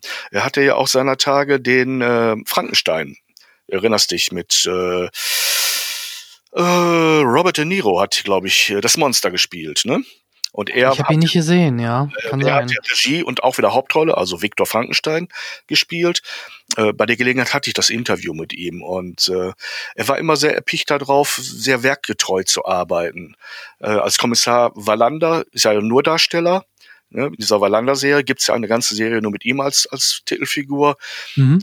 Berühmt geworden ist er als in Anführungsstrichen Wunderkind. Er war, glaube ich, wirklich Anfang 20, als er Henry V's äh, auf die Leinwand gebracht hatte, in einer Opulenz, äh, die man einem altgedienten Regisseur gerade mal zugetraut hätte und auch sehr werkgetreu. Und ab dem Moment galt er sozusagen als der britische Orson Welles, ne? ein junger Mann, der mit, mit einem, einem gigantischen Erstling debütiert. Und äh, tja, aber ich glaube, er ist besser mit dem, mit der, mit der Verantwortung, die daraus erwächst, umgegangen. Denn bei Wells gab es ja dann sag mal, nur noch ein paar, paar wirkliche Highlights in seiner Karriere und ein paar extreme Lows. Aber ähm, ja, insofern bin ich gespannt, ob er auf dem hohen Niveau bleibt, das er eingeschlagen hat, auch in Sachen Agatha Christie. Okay, cool. Das äh, ist schon so. spannend, aber ich bin, bin gerade am überlegen, hatte der danach nochmal einen Gastauftritt? Wo? Wer? Kennst du Ustinov? Ustinov, ah, der hat in vielen Filmen Auftritte gehabt. Der hat in, in der Luther-Verfilmung, dieser äh, in so einer kommender Fernsehproduktion, aber da hat äh, nicht äh, Ralph Fiennes, sondern äh, oh Gott, wie hieß denn? Joseph Fiennes? Joseph Fiennes hat die Titelrolle Ja? gespielt. Ah, Er, er war als Papst zu sehen. Ähm, er hat in diversen ähm, Krimis, in dieser wunderbaren Krimi-Persiflage Eine Leiche zum Dessert, wo so ziemlich alle literarischen Großdetektive in leicht verfremdeter Form aus rechtlichen Gründen drin vorkommen, äh, hat er mal wieder, ähm, hat er ja auch mitgespielt. Ähm, ja, hat er da mitgespielt? Nein, da hat er, glaube ich, nicht mitgespielt. Ich muss jetzt selber gerade überlegen. Aber es gibt, es gibt Dutzende von Filmen. Legendär ist natürlich, und da war er noch ein junger Bursche als Nero, hm? Rom brennt, Mhm. Paling, Paling, Paling, oh, mein Gott, mein Rom, ein Raub der Flammen. Äh, ähm, der Mann war einfach eine Granate für sich. Ähm, Lorenzo's Oil, auch ein Film, den ich seit seiner Kinoauswertung nie wieder gesehen habe. Ein ganz toller Film. Und ähm, ja, wie gesagt, einige, einige Auftritte als Hercule Poirot, ähm, auch äh, Das Böse unter der Sonne, was auf Mallorca gedreht wurde, weil Guy Hamilton, Klammer auf, Regisseur von Goldfinger, Klammer zu, äh, gerne zu Hause arbeiten wollte, hatte er diesen, Mhm. diesen äh, Agatha Christie äh, in, auf Maya, auf Malle drehen lassen. Ähm, es gibt äh, noch einen weiteren, weiteren, weiteren Film, wo er Hercule Poirot spielt, äh, Rendezvous mit einer Leiche. Ähm, und glaube ich, Tod im, Sch nee, Tod im Spiegel ist er nicht dabei. Da ist er, nee, da ist er nicht drin. Kann man aber googeln, wenn man möchte. Es lohnt sich. Dieser Mann hat viel hinterlassen, auch literarisch. Tolle Bücher geschrieben, der Mann. okay, cool. Gut, wollen wir, wollen wir eine Zeitreise wagen? Vielleicht Ja, haben wir ja einen Film Zeitreise. mit Ustinov dabei, aber ich. In den Jahren könnte sogar eine dabei sein, aber ich weiß es nicht. Wir sind nämlich jetzt numerisch gesehen, wenn ich das richtig ne, gesehen und mir gemerkt habe, im Jahre 1994. Genau. Und äh, wir werden uns äh, wieder einmal die Top 20 uns genauer anschauen. Ähm, hast du sie vorliegen? Soll ich dir einen Link schicken oder? Mm, Ja, nee, ich habe jetzt die, am Blickchen, guck gerade die Top 10 vor mir liegen. Ich habe so eine unsortierte Mhm. Liste mit Titeln dieses Jahres. Eine Top 20 müsste ich mir. Ich habe dir im, im Zencaster, wo wir gerade aufnehmen, habe ich dir mal einen Link geschickt, wo ich gerade reingucke. ah, ja, gut. Dann werde ich da auch mal. Aha, aha, aha. Genau. Öffne nur in einem anderen Tab, nicht, dass du gleich raus bist.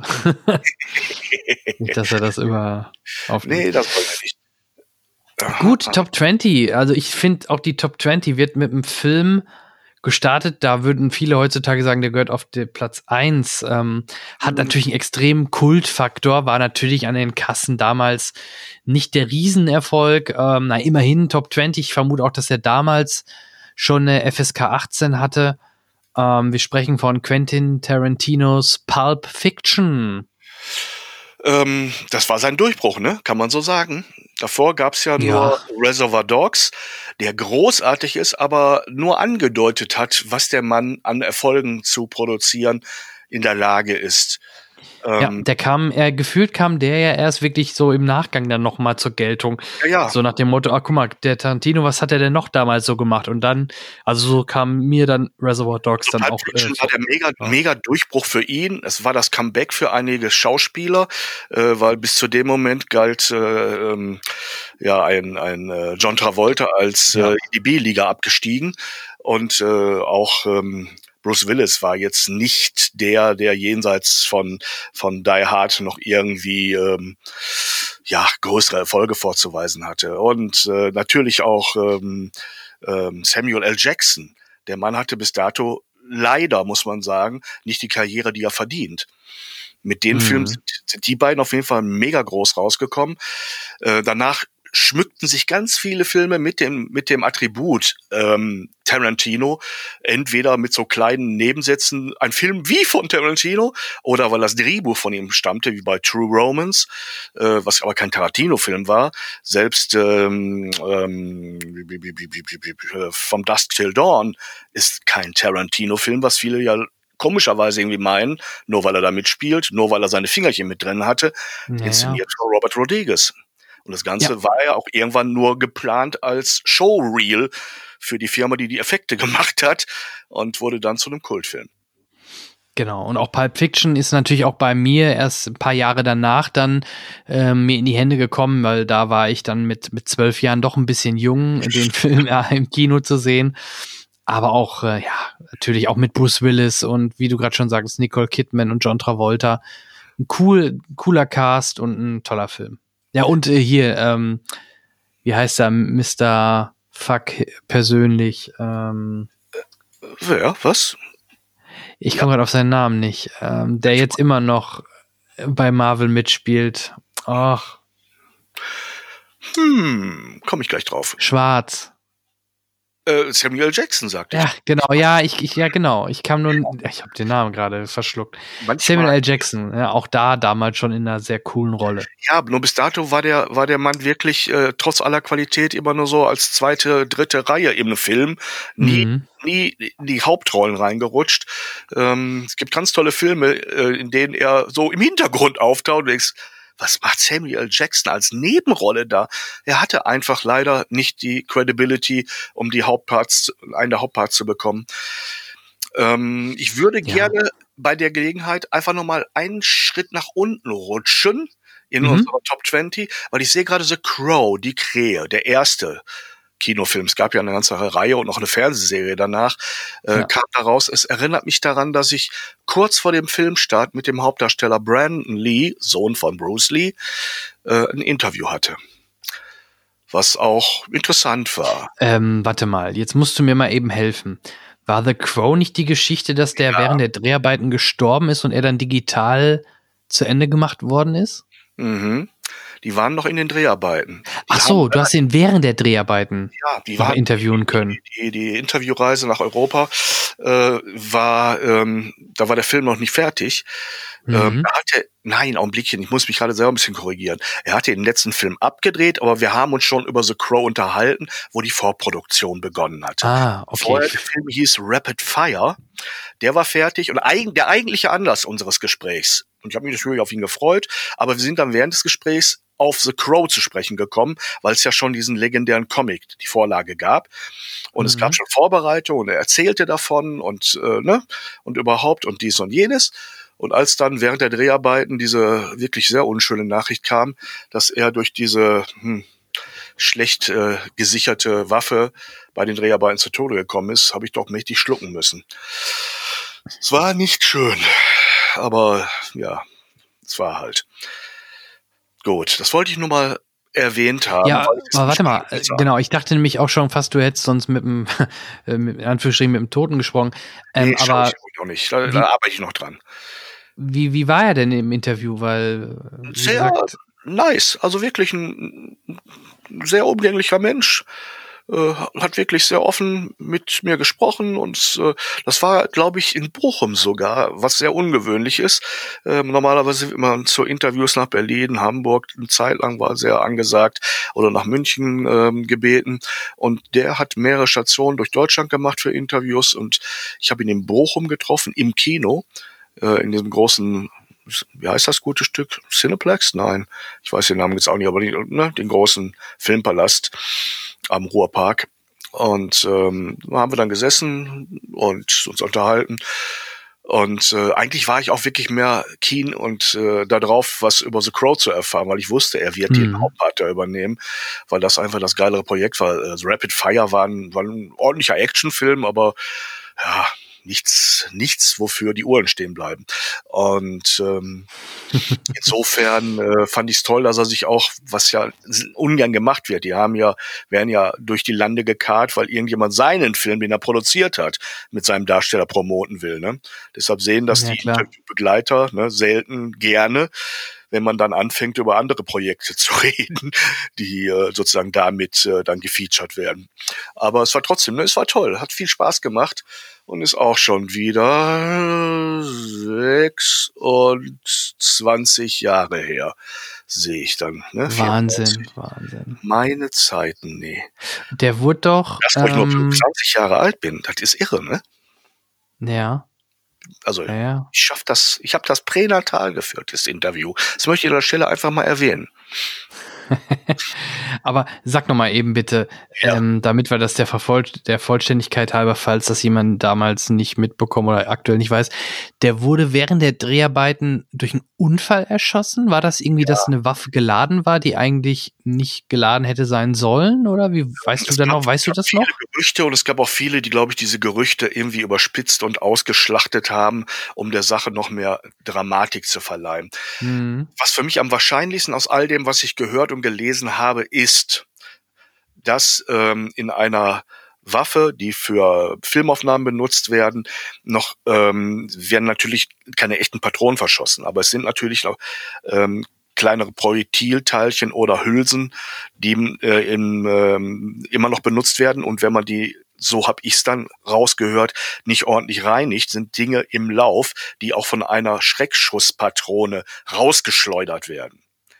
Und das, ja. wo, wo, jeder ein wagt, spielen nicht mit Waffen, auch nicht mit Waffen, die nur, nur äh, Schreckschusspistolen oder Munition haben oder, oder Übungsmunition haben. Es gibt ja Leute, die sich auf krummen Wegen, zum Beispiel bei der Bundeswehr, mal Übungsmunnen besorgt haben das klingt so harmlos, ist es nicht. Und in dem Fall äh, leider sogar tödlich gewesen. Es soll durch, durch den Druck einer Schreckschusspatrone ähm, ähm, etwas, was im Lauf gewesen ist, so rausgeschleudert worden sein, weil die haben natürlich nicht damit gerechnet. Natürlich musst du da auch vor der Kamera enthemmen und wirklich auf jemanden zielen. Natürlich mit der festen Gewissheit, dass da nichts passieren kann. Aber das ist wie in einem schlechten Krimi gewesen, dass da plötzlich derjenige umgefallen ist und liegen geblieben ist. Und das war der Hauptdarsteller Brandon Lee. Mhm. Der ist mhm. tot gewesen. Ich glaube, man weiß bis heute nicht oder man hat es freundlicherweise nicht verraten, wer das zu verantworten hat oder wer derjenige an der Waffe war, weil der wahrscheinlich äh, ist, oder er hat es nicht vorgehabt und das in dessen Haut möchte keiner stecken, mal ganz ehrlich, ne? Also nee, überhaupt nicht. Vorstellung, die, ähm, die einem doch mehr als unangenehm ist. Ja, und dann war der Film aber noch nicht komplett abgedreht. Man hat äh, mit den damals möglichen Möglichkeiten, äh, indem man Szenen so aufgelöst hat, dass ein Double von hinten zu sehen war, dass man Porträtaufnahmen als Gegenschuss benutzt hat, die für andere Szenen gedacht waren. Also dem Film siehst du es nicht an, dass da noch Aufnahmen reingebastelt wurden. Man hatte damals dann natürlich keine CGI zur Verfügung.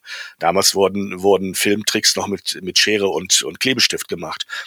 Also das hat man wirklich äh, mit filmischen Mitteln zu Ende gebracht, hat dem Film, so böse das klingt, genutzt weil die Leute natürlich reingegangen sind. Wenn irgendwas echtes, Schlimmes damit verbunden ist, dann ist so ein Film, der über eine düstere Welt und das äh, über einen Rächer aus dem Jenseits, ne? Hm? Mhm. Da hat man natürlich äh, unangenehm viel Propaganda plötzlich gehabt. Ja, darum spielt im zweiten Teil jemand anders die Rolle. So, jetzt ist es raus. okay. Ja, ja, genau. Also es ist, äh, ist schon lange her, aber jetzt, wo du es gerade an, äh, angeschnitten hast, dachte ich mir, sprechen wir noch mal kurz drüber. Gehen wir weiter auf Platz 19 oder wolltest du noch irgendwas? Ähm, Nö, wir machen weiter. Einfach ja, ne? weiter. Platz, Platz 19, eine Fortsetzung, Sister Act, wieder mit Whoopi Goldberg, wo es jetzt auch wieder eine Fortsetzung ge äh, geben soll. Ne? Also gibt jetzt die ersten Gerüchte. Oh. Also, weiß nicht, hast du ein Interview mit Whoopi Goldberg gemacht? Nee, erstaunlicherweise nicht. Okay. Oder, ich, oder ich weiß es vielleicht schon gar nicht mehr. Nein, habe ich nicht. Dann würde ich sagen, gehen wir direkt einen höher auf Platz ja. 18. Interview mit einem Vampir.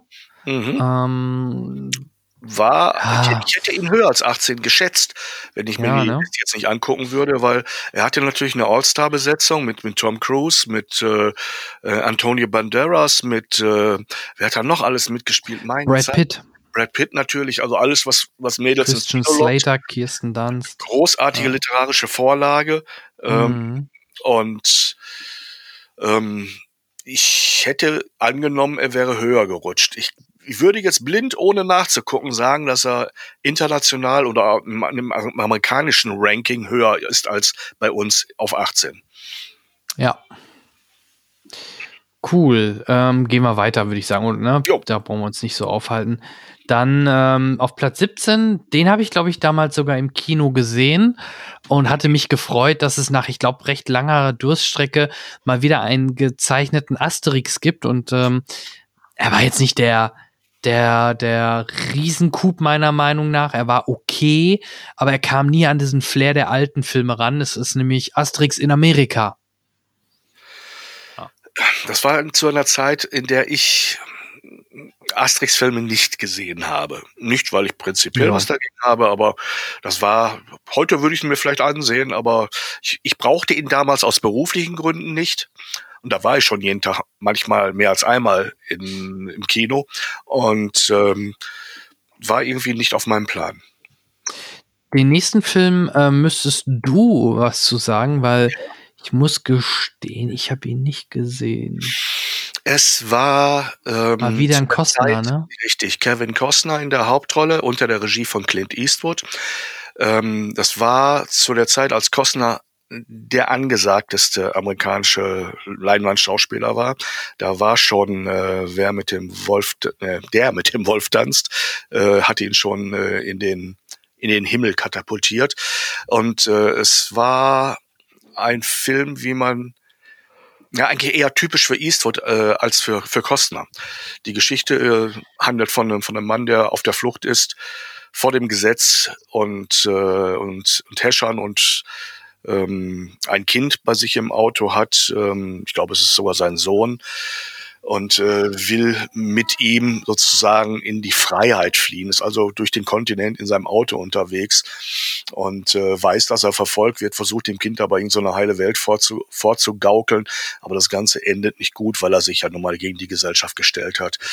Äh, kein schönes Ende, aber ein gut gemachter Film mit ordentlich Tiefgang und äh, eine große Enttäuschung für alle, die äh, in Kevin Costner den, den, den Romantic Guy gesehen haben, ne? den Mann mit dem weiten Blick über die Prärie oder ich glaube Robin Hood war noch nicht, äh, aber ne, du weißt, was man ja, klar. zu der ja. Zeit verbunden hat, äh, jemand, der Frauen ins Kino zieht. Und das war kein Frauenfilm, wenn es mal so platt ausdrücken will. Ja, ja. Ja, okay, gut, dann ähm, habe ich ja nicht so viel verpasst scheinbar. Ne? Und wenn du kannst, wenn die Gelegenheit ist, Fernsehen oder wo, schau ja. mal rein. Der könnte dich, könnte dich fesseln, weil Eastwood weiß, wie man mit Bildern erzählt. Der ist nicht geschwätzig, der Mann. Gilt das eigentlich für den äh, Garcia McRyan-Film auf Platz 15 auch? Ich kenne da natürlich das Lied und ähm, When a Man Loves a Woman. Ähm, der, der Titel ist, äh, also der, der Musiktitel ist die Vorlage sozusagen ja. und er kommt auch in dem Film vor. Und wenn ich mich recht erinnere, war es doch ähm, Mamma Mia. Wir brauchen dringend eine Liste, wo er ein paar Stichworte zu bekommt. Ähm, oh, ich bin so, ich bin so, ich bin so. Ich habe ihn vor Augen. Ich habe ihn, ich sehe ihn förmlich vor mir. Dann greif ihn. Warte, warte, ich habe ihn auch gleich. Ähm, es ist, sag es mir, sag es mir, sag es mir, sag es mir. Ja, Garcia McRyan, ne? Ist es richtig? Ja. Ja, ja Garcia McRyan, das ja, sagte ich ja. Ach so, ja, ja, genau. richtig. Ich dachte, ne, Regie war Luis Mandoki. Ähm, das war auch wieder zu einer Zeit, als man mit McRyan so viel romantischen Stoff wie möglich äh, abdrehen wollte. Und mhm. ähm, dieser Film hat nur mäßig funktioniert. Also den hätte ich dann ehrlich gesagt eher weiter unten verortet, wenn es um die Qualität geht. Er hat nicht die Erwartungen erfüllt, die man reingesteckt hat. Es hat nicht wirklich funktioniert. Es gab zu viele Filme dieser Art zu dieser Zeit, aber der war nicht der, der ähm, ähm, vor allem in Deutschland äh, die Leute begeistern konnte. Okay, gut. Ich glaube, der nächste Film, ähm, da Pelican sind wir uns Reef. eher einig, ähm, was wirklich auch ja, typischer John Grisham mal wieder ist, mit ähm, Julia Roberts und Denzel Washington in den Hauptrollen, nämlich solide, die Akte. Solider äh, Mischung aus Polit- und Justiz-Thriller. Ja. Äh, und äh, wirklich gut gemacht äh, mit Alan J. Pacula als Regisseur, auch einen absoluten Routinier damals auf dem Regiestuhl gehabt. Dieser Film hat, der hat Erwartungen erfüllt, ähm, nämlich nach, nach wirklich guter, spannender Unterhaltung. Und äh, Frau Roberts hat da die Chance genutzt, ihr Repertoire zu erweitern und nicht nur als, äh, ich sag mal, hübsches Gesicht irgendwie ne, zu wirken, sondern ja. einen guten, einen guten, eine gute Leistung geliefert, ernsthaft. Womit geht's weiter? Cool. Lass mal überlegen. Ach so, ja. Ich, ah, James Cameron. Ja, gut. Komödie. Hat er auch gemacht. True Love. Ja, ne? aber halt auch eine richtig coole Actionkomödie, muss man ja dazu sagen. Nicht eine Typ, keine reine Komödie, sondern ja, ein, ja.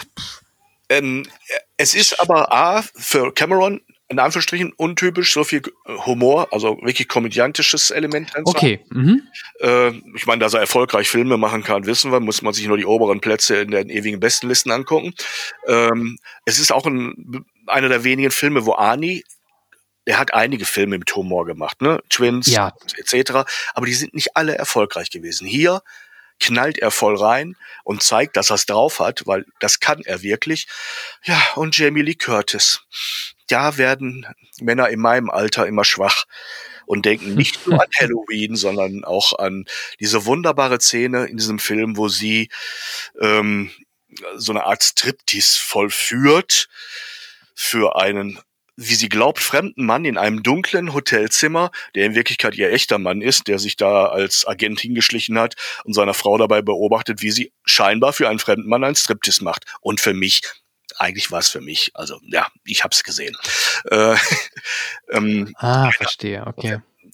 In diesen Zeiten habe ich mein Herz an sie verloren. Ja, tolle Frau. Cool. Also ich, wie gesagt, ich ähm, ähm, mag den Film sehr und ich glaube, dass der auch, wenn jemand den heutzutage oder den damals oder überhaupt noch nicht gesehen hat, dass man den immer noch sehr gut gucken kann. Der macht immer noch sehr viel Spaß Spaß und äh, ist auch optisch gut gealtert. Nö, der würde. Habe ich ihn jedenfalls in Erinnerung. Ja, ich glaube, der würde immer noch funktionieren. Klar, würde man bei einigen Effekten, wenn du zum Schluss ja. an diesen, an diesen äh, Senkrechtstarter Jet denkst, ja, sah schon aus wie auf einem elektrischen Bullen, ne, was die da gemacht haben. Also wie im Studio. Aber trotzdem, es funktioniert und die Gags funktionieren auch immer noch. Und auch schauspielerisch ist das durchaus so, dass man sich daran erfreuen kann. Ich hätte, ja, ich muss mal gucken, ob ich den nicht irgendwo habe. ich habe schon wieder eine Idee, wie der Rest des Tages weitergehen könnte.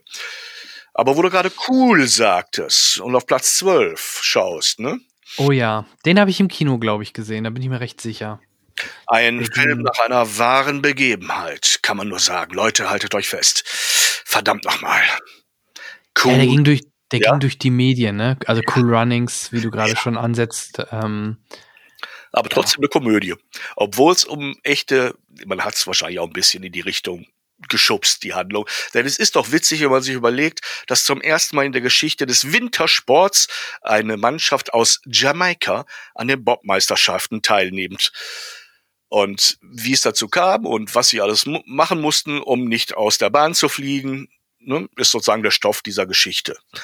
Ne? Und ja.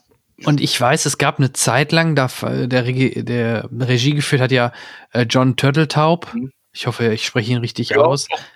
Der hat schon so ein paar coole Sachen gemacht. Jetzt zuletzt Mac mit ja. diesem High-Film, aber auch Duell der Magier, Vermächtnis hier des geheimen Buches äh, oder auch Harper's Island. Die Serie fand ich ganz cool. Tempelritter. Oder ist von ihm ein Film. Genau, sogar während du schläfst, Trabi Ghost Hollywood auch wenn er jetzt, auch wenn er Mitglied bei Scientology ist, ich fand ihn, fand immer, wenn er da stand, dass das immer so eigentlich sehr leichte, angenehme, coole, lustige Filme sind. Ja, das ist so seine Handschrift gewesen. Die waren immer wirklich sehr familienfreundlich, locker. Ja. Und die hatten so eine Leichtigkeit, wie du schon sagst. Ganz toll. Und ähm, er war eine Zeit lang ein bisschen sehr in Verruf geraten. Es gibt eine große Lücke in seiner, in seiner Vita wo nicht allzu viel an Filmen von ihm kam. Und dass er wieder da ist, hat eigentlich schon wieder überrascht. Genau.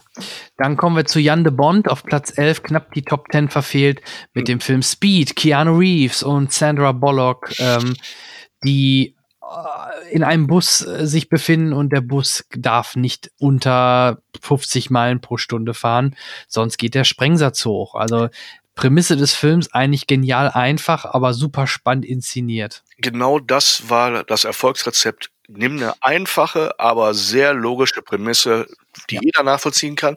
Und das Besondere an dem Film ist nicht nur, dass mit Keanu Reeves und Sandra Bullocks äh, Bullock zwei wirklich ähm, wirkliche Kassmagneten ähm, am Start waren. Der Film war auch das Regie Debüt von Jan de Bond, der bis zu diesem Zeit äh, eigentlich nur Kameramann war. Aber man merkt seinem Film eben an, dass da jemand weiß, welche Bilder er braucht, um diese Geschichte, die voller Speed, voller Geschwindigkeit ist, zu transportieren. Dieser Film macht einen nervös, finde ich, ne? weil man wirklich weiß, um was es geht, was das Problem ist und die Geschwindigkeit spürbar wird. Also der hat wirklich einen tollen Film gemacht, den man äh, sich immer noch schnappen könnte für, für ein Filmseminar und sagen, so, jetzt schauen wir uns den mal an und äh, ich zeige euch mal, was man machen muss, um aus äh, Bildern das Gefühl von Geschwindigkeit zu erzeugen.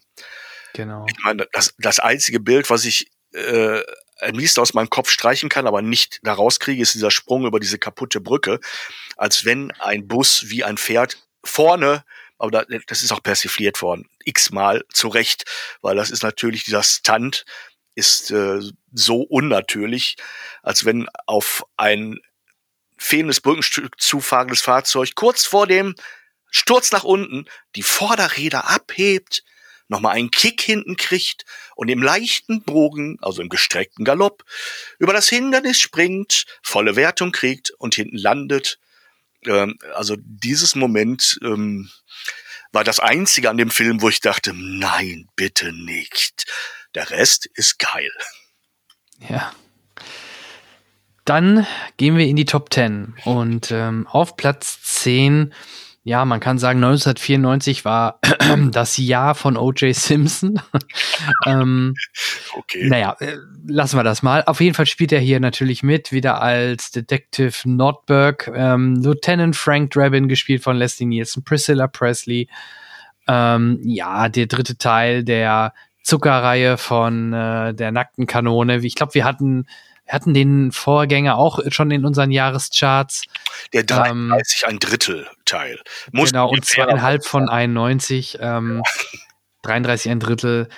Cool. Also ich mag alle drei Teile, der Humor ist super. Das Besondere, glaube ich, hier am 33 ein Drittel war das, wie hieß sie denn, die mit den äh, ganz großen, Anna Nicole Smith, genau. Oh ja. Dass die mitspielte, da wurde sehr viel Werbung mitgemacht. Ich weiß nur an, an der wo er die Samenspende machen musste. Ähm, ja. Hm. Naja, ähm, Leider Humor, den ich mag. Films. Ja, so ist es. Hochlebe Frank Drabin, hochlebe Leslie Nielsen, sage ich nur. Ja. Gehen wir auf Platz 9 zum Frischkäse. Hm? Richtig, Philadelphia. Erstaunlicherweise, ich hatte es, hätte man mich jetzt gefragt, ein wenig, hätte ich überlegen müssen, Jonathan Demme. Also dieser Film hat ja mit dem Schweigen der Lämmer nicht viel Ähnlichkeit, aber mhm. Philadelphia hat trotzdem die Leute bewegt und nicht umsonst auf Platz neun. Ähm, es liegt auch natürlich an der Besetzung, äh, die äh, mit Dance Washington auch Oscar bewährt ist, wenn ich mich recht erinnere. Und ähm, Antonio Banderas war, glaube ich, auch dabei, ne?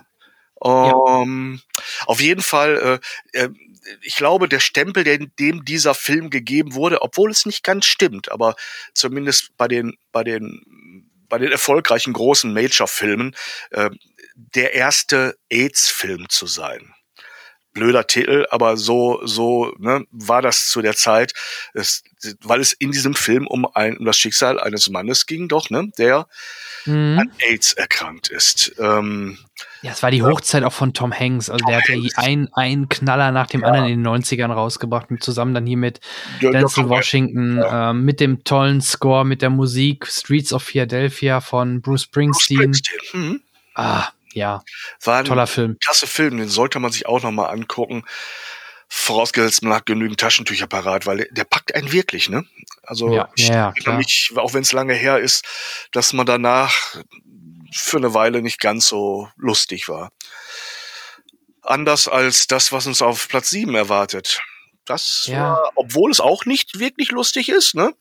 Aber ja. es hat ein super Happy End aber wieder so ein Film, wo ein Kinderstar geboren wird, der danach aber, ja, jetzt nicht, nicht die Riesenkarriere hinlegt. Er macht natürlich noch ein paar, ein paar Sachen mit. Jason James Richter mhm. bei Unendliche Geschichte, Frivilli 2 und 3 noch. Und dann hört es aber auch schon auf mit den bekannteren Sachen, würde ich vorsichtig behaupten. Aber ja, typischer Tierspielfilm oder Tierfilm, wo ein Junge sich mit einem Tier, in dem Fall mit einem Orca anfreundet und ja.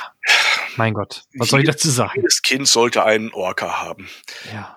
Ähm, nein. Ein, ein, ein Orca ist auch ein, ein Helikopter, oder? Wie war das? Das weiß ich gar nicht. Bei Command Conquer jedenfalls. Okay. ähm, ein Orca-Panzer? Ich, ich, weiß es nicht mehr. Irgendwas gab es mit dem Orca. Wo ich jetzt, äh, sollen wir noch viel über Free Willy sagen? Nee, muss Nein, man. außer du hast eine Anekdote, dass du Free Nein. Willy interviewt hast, ansonsten nicht. Ja, Gott, ich war selber lange Zeit Wahl. Ähm, nein, ich, bei dem Blick auf die nächsten beiden Plätze fällt mir auf, dass die nächsten beiden Plätze beide von Regisseuren sind, die Teile der Harry Potter Geschichte verfilmt haben. Mike Gut. Neville und Chris Columbus. Kommen wir aber erst zu Mike Neville. Und was er 94 gemacht hat und womit er bei uns in Deutschland auf Platz 7 gelandet ist, sind vier Hochzeiten und ein Todesfall. Eine romantische Komödie mit britischem Einschlag, und ist, ja, ist ja. sogar ein britischer Film. Also ja. Natürlich, auf jeden Fall. Und ähm, äh, viel britischen Humor. Also Hugh Grant konnte da wirklich zeigen, dass er als Romantic Lead mit, mit, mit, mit, mit, mit, stotterndem, er war ja immer, wenn der nervös wurde, spielte mhm. er immer gleich. Jemand, der so ein bisschen das Köpfchen schief legt und nicht mit der Sprache raus konnte. Ähm, und äh, ich erinnere mich gerade daran, dass eine Nebenrolle, ich glaube, der Pfarrer war es, Rowan Atkinson, Mr. Bean, ne? Korrekt. Ein ja. Auftritt, den mich auch, ähm, ja, ähm, witziger Film, spaßig, macht gute Laune. Also ich habe den sehr genossen, ist bis heute ein Klassiker im britischen. Ja, so ein bisschen wie tatsächlich Liebe, ne, wo auch dann das Lied nochmal persifliert wird von Wet Wet Wet, uh, Love is All Around mit Christmas All Around. Ja ja, für mich war das immer so der inoffizielle äh, Nachfolger. Weil auch Hugh Grant bei den beiden mitspielt und und und. Also, ja, 14 und der Todesfall, absolut schöner Film mit Hugh Grant. Ähm, ja. Andy McDowell, ne? Kann das sein? Andy McDowell, ja, spielt die weibliche Hauptrolle. Ja, da habe ich meine Anekdote, glaube ich, schon zu erzählt beim letzten Mal. Machen wir. Die hatten wir schon, ja, genau. Die, die. Ich und Andy auf dem Sofa und sie liegt neben ja. mir. Mein Gott. Saßt du auch mit Miss Dortfire auf dem Sofa? Hätte ich gerne gemacht, habe ich leider nicht geschafft. Ja. Das stachliche, stachlige Kindermädchen, typischer deutscher Untertitel. Verdammt nochmal, in diesen Zeiten Mhm. meinte man, den Leuten immer noch was mitliefern zu müssen im Titel. Von Chris Columbus, ähm, der uns ja auch mit Kevin, glaube ich, beglückt hat. Ne? Auch. Und mhm, noch ein anderen genau. Film, eine ganze Reihe von Filmen. Aber eben auch, ähm, ist er nicht sogar zweifacher Potter-Verfilmer? Müsste man nochmal nach. Die ersten beiden Teile hat er gemacht. Gerade immer, wenn es, der war immer schon spezialisiert für Filme mit Kindern und auch hier mit Kinder, Mädchen und Kindern. Mhm. Das, das liegt ihm, ne? Mit Sally Field und Pierce Brosnan noch mit in den Hauptrollen. Ja, die Besetzung war Schöne Komödie. Ne? Also ähm, ähm, ähm, ähm, Robin Williams in der in der Crossdresser-Rolle, ähm, super witzig. Ich meine, alle Jahre wieder gibt's irgendwie so ein Filmchen, wo wo irgendwer in die Rolle des anderen Geschlechts schlüpft und uns da ja. manchmal mehr, manchmal weniger witzig äh, mit vergnügt. Aber aber Robin Williams konnte jenseits des Klischees da wirklich ganz viel rausholen und äh, und auch den Part, den Brosnan übernommen hat als in Anführungsstrichen sehr selbstironischer, was das Spielen angeht, selbstironischer Schönling, ne, der von, von Mrs. Doubtfire ja ordentlich immer abgeseift wurde. Ähm, toll gemacht, wirklich toll gemacht. Ja, von sehr lustig wird's jetzt sehr ernst. Wir gehen ja. ins Schwarz-Weiß. Äh, mal ein Steven Spielberg-Film mit dem Namen Schindlers Liste, der 1994 in die Kinos kam, auf Platz 5. Ja, ja ich glaube, da hatten wir letztens auch ein bisschen länger drüber gesprochen, als, wir, ja. als äh, Jurassic Park, die, die hat diese beiden Filme ja parallel genau, entwickelt, genau. produziert und ist dann immer zwischen den Drehorten hin und her gejettet. Ich frage mich, wie man das hinkriegt. Zwei so unterschiedliche Projekte, ein Meilenstein der Unterhaltungsfilms äh, und, und etwas, was äh, geschicht, geschichtlich äh, nicht härter sein könnte. Ja. Ähm, Brauchen wir jetzt auch nicht ins Detail eingehen. Ich würde einfach nur eine Empfehlung nochmal aussprechen für diejenigen, vielleicht auch gerade die jüngeren Hörer, die den Film noch nicht gesehen haben. Absolut äh, Pflicht, äh, Pflicht schauen, bitte. Ja, unterstreiche ich nochmal im Gegensatz, äh, also der Sprung könnte nicht, nicht weiter sein zu The Flintstones, ja. die Familie Feuerstein. Und wenn ich mich recht erinnere, war das nicht, wie man bei dem Thema denken könnte, ein Animationsfilm, sondern es war die Realverfilmung Mhm. ähm, mit uh, mit äh, John Goodman, äh, Elizabeth Perkins und Rick Moranis. Eigentlich tolle Leute, aber ich fand den Film so schlimm. Den fand ich so schlimm. Ja, der war jetzt nicht der, der Riesenhit, aber wie du schon sagtest, ein John Goodman passte einfach perfekt zu Fred Feuerstein, Rick Moranis als Barney Geröllheimer und auch eine Halle Berry als Kieseler Stein. Hot. Ja, oh na, aber ja, nee. Ich fand die Cartoons um Längen unter, unterhaltsamer. Ich sah keinen Sinn darin, gute Schauspieler Ja. zu verballern. Okay, aber ist Geschmackssache. Und auf Platz vier Und Erfolg gibt immer recht. Ja, so wie, ähm, glaube ich, unserem höchsten deutschen Film jetzt in den Charts auf Platz drei, Nämlich ein Sönke Wortmann-Film. Ich glaube, sein erster wirklicher Hit. Und der Karrierestart für, ähm, also was die Leinwand angeht, für ähm, Till Schweiger, Ja, Till Schweiger, Katja Riemann, Riemann, Rufus Beck, Armin Rohde. Also wirklich eine Besetzung, wo jeder Einzelne heute für einen Spielfilm gut ist. Wir reden von Der bewegte Mann. Und ähm, lebt ja natürlich auch davon, dass es da eine fantastische ähm, Comicvorlage zu gibt. Äh, von Ich hab's nie gelesen. Du? Ralf König. Äh, doch, inzwischen kenne ich es. Also das inzwischen. Ja, ja, ich habe danach auch ähm, ähm, mir mal genauer angesehen. Ich glaube, ich hatte den Band wirklich im Regal stehen, aber ich komme nicht zu allem. Es ist doof, ich weiß, klingt Mhm. auch blöd.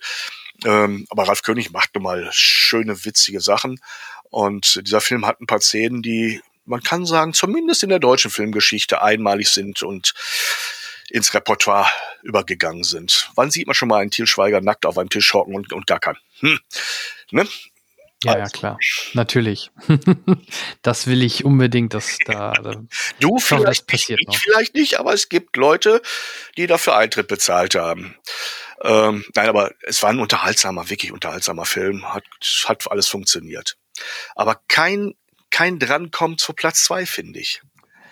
ja, für viele immer noch ein Riesenhighlight. Ich kenne auch welche, die zerreißen den Film, aber auch da, wie- ich habe es vorhin schon erwähnt, Tom Hanks, der hat im gleichen Jahr quasi oder in, in einem Jahr zwei ikonische Figuren neben, die wahrscheinlich jetzt hier sogar noch ikonischer natürlich, aber neben Philadelphia hier auch noch ähm, quasi einen draufgesetzt mit Forrest Gump. Ähm, ja, Literatur, Literaturverfilmung von Robert Zemeckis mit Alan Silvestri Musik, also das Dream Team wieder vereint. Ähm, Mhm. und tolle Effekte, Robin Wright als seine Jenny, äh, Sally Field als die Mama, ähm, dass die Lebensgeschichte von ähm, Forrest Gump, der, ja, was hat er denn noch mal? Ja, eine leichte, äh, Erst ja, hat genau, Gebe einen sehr niedrigen Intelligenzquotienten von nur 75. Haupt, Haupteigenschaft, ja, ein äh, IQ, ähm, der eher an eine Temperaturmessung in, äh, im Spätsommer erinnert. Und ähm, trotzdem, er spielt den so, so warmherzig überzeugend und äh, diese Figur hat literarische Qualität.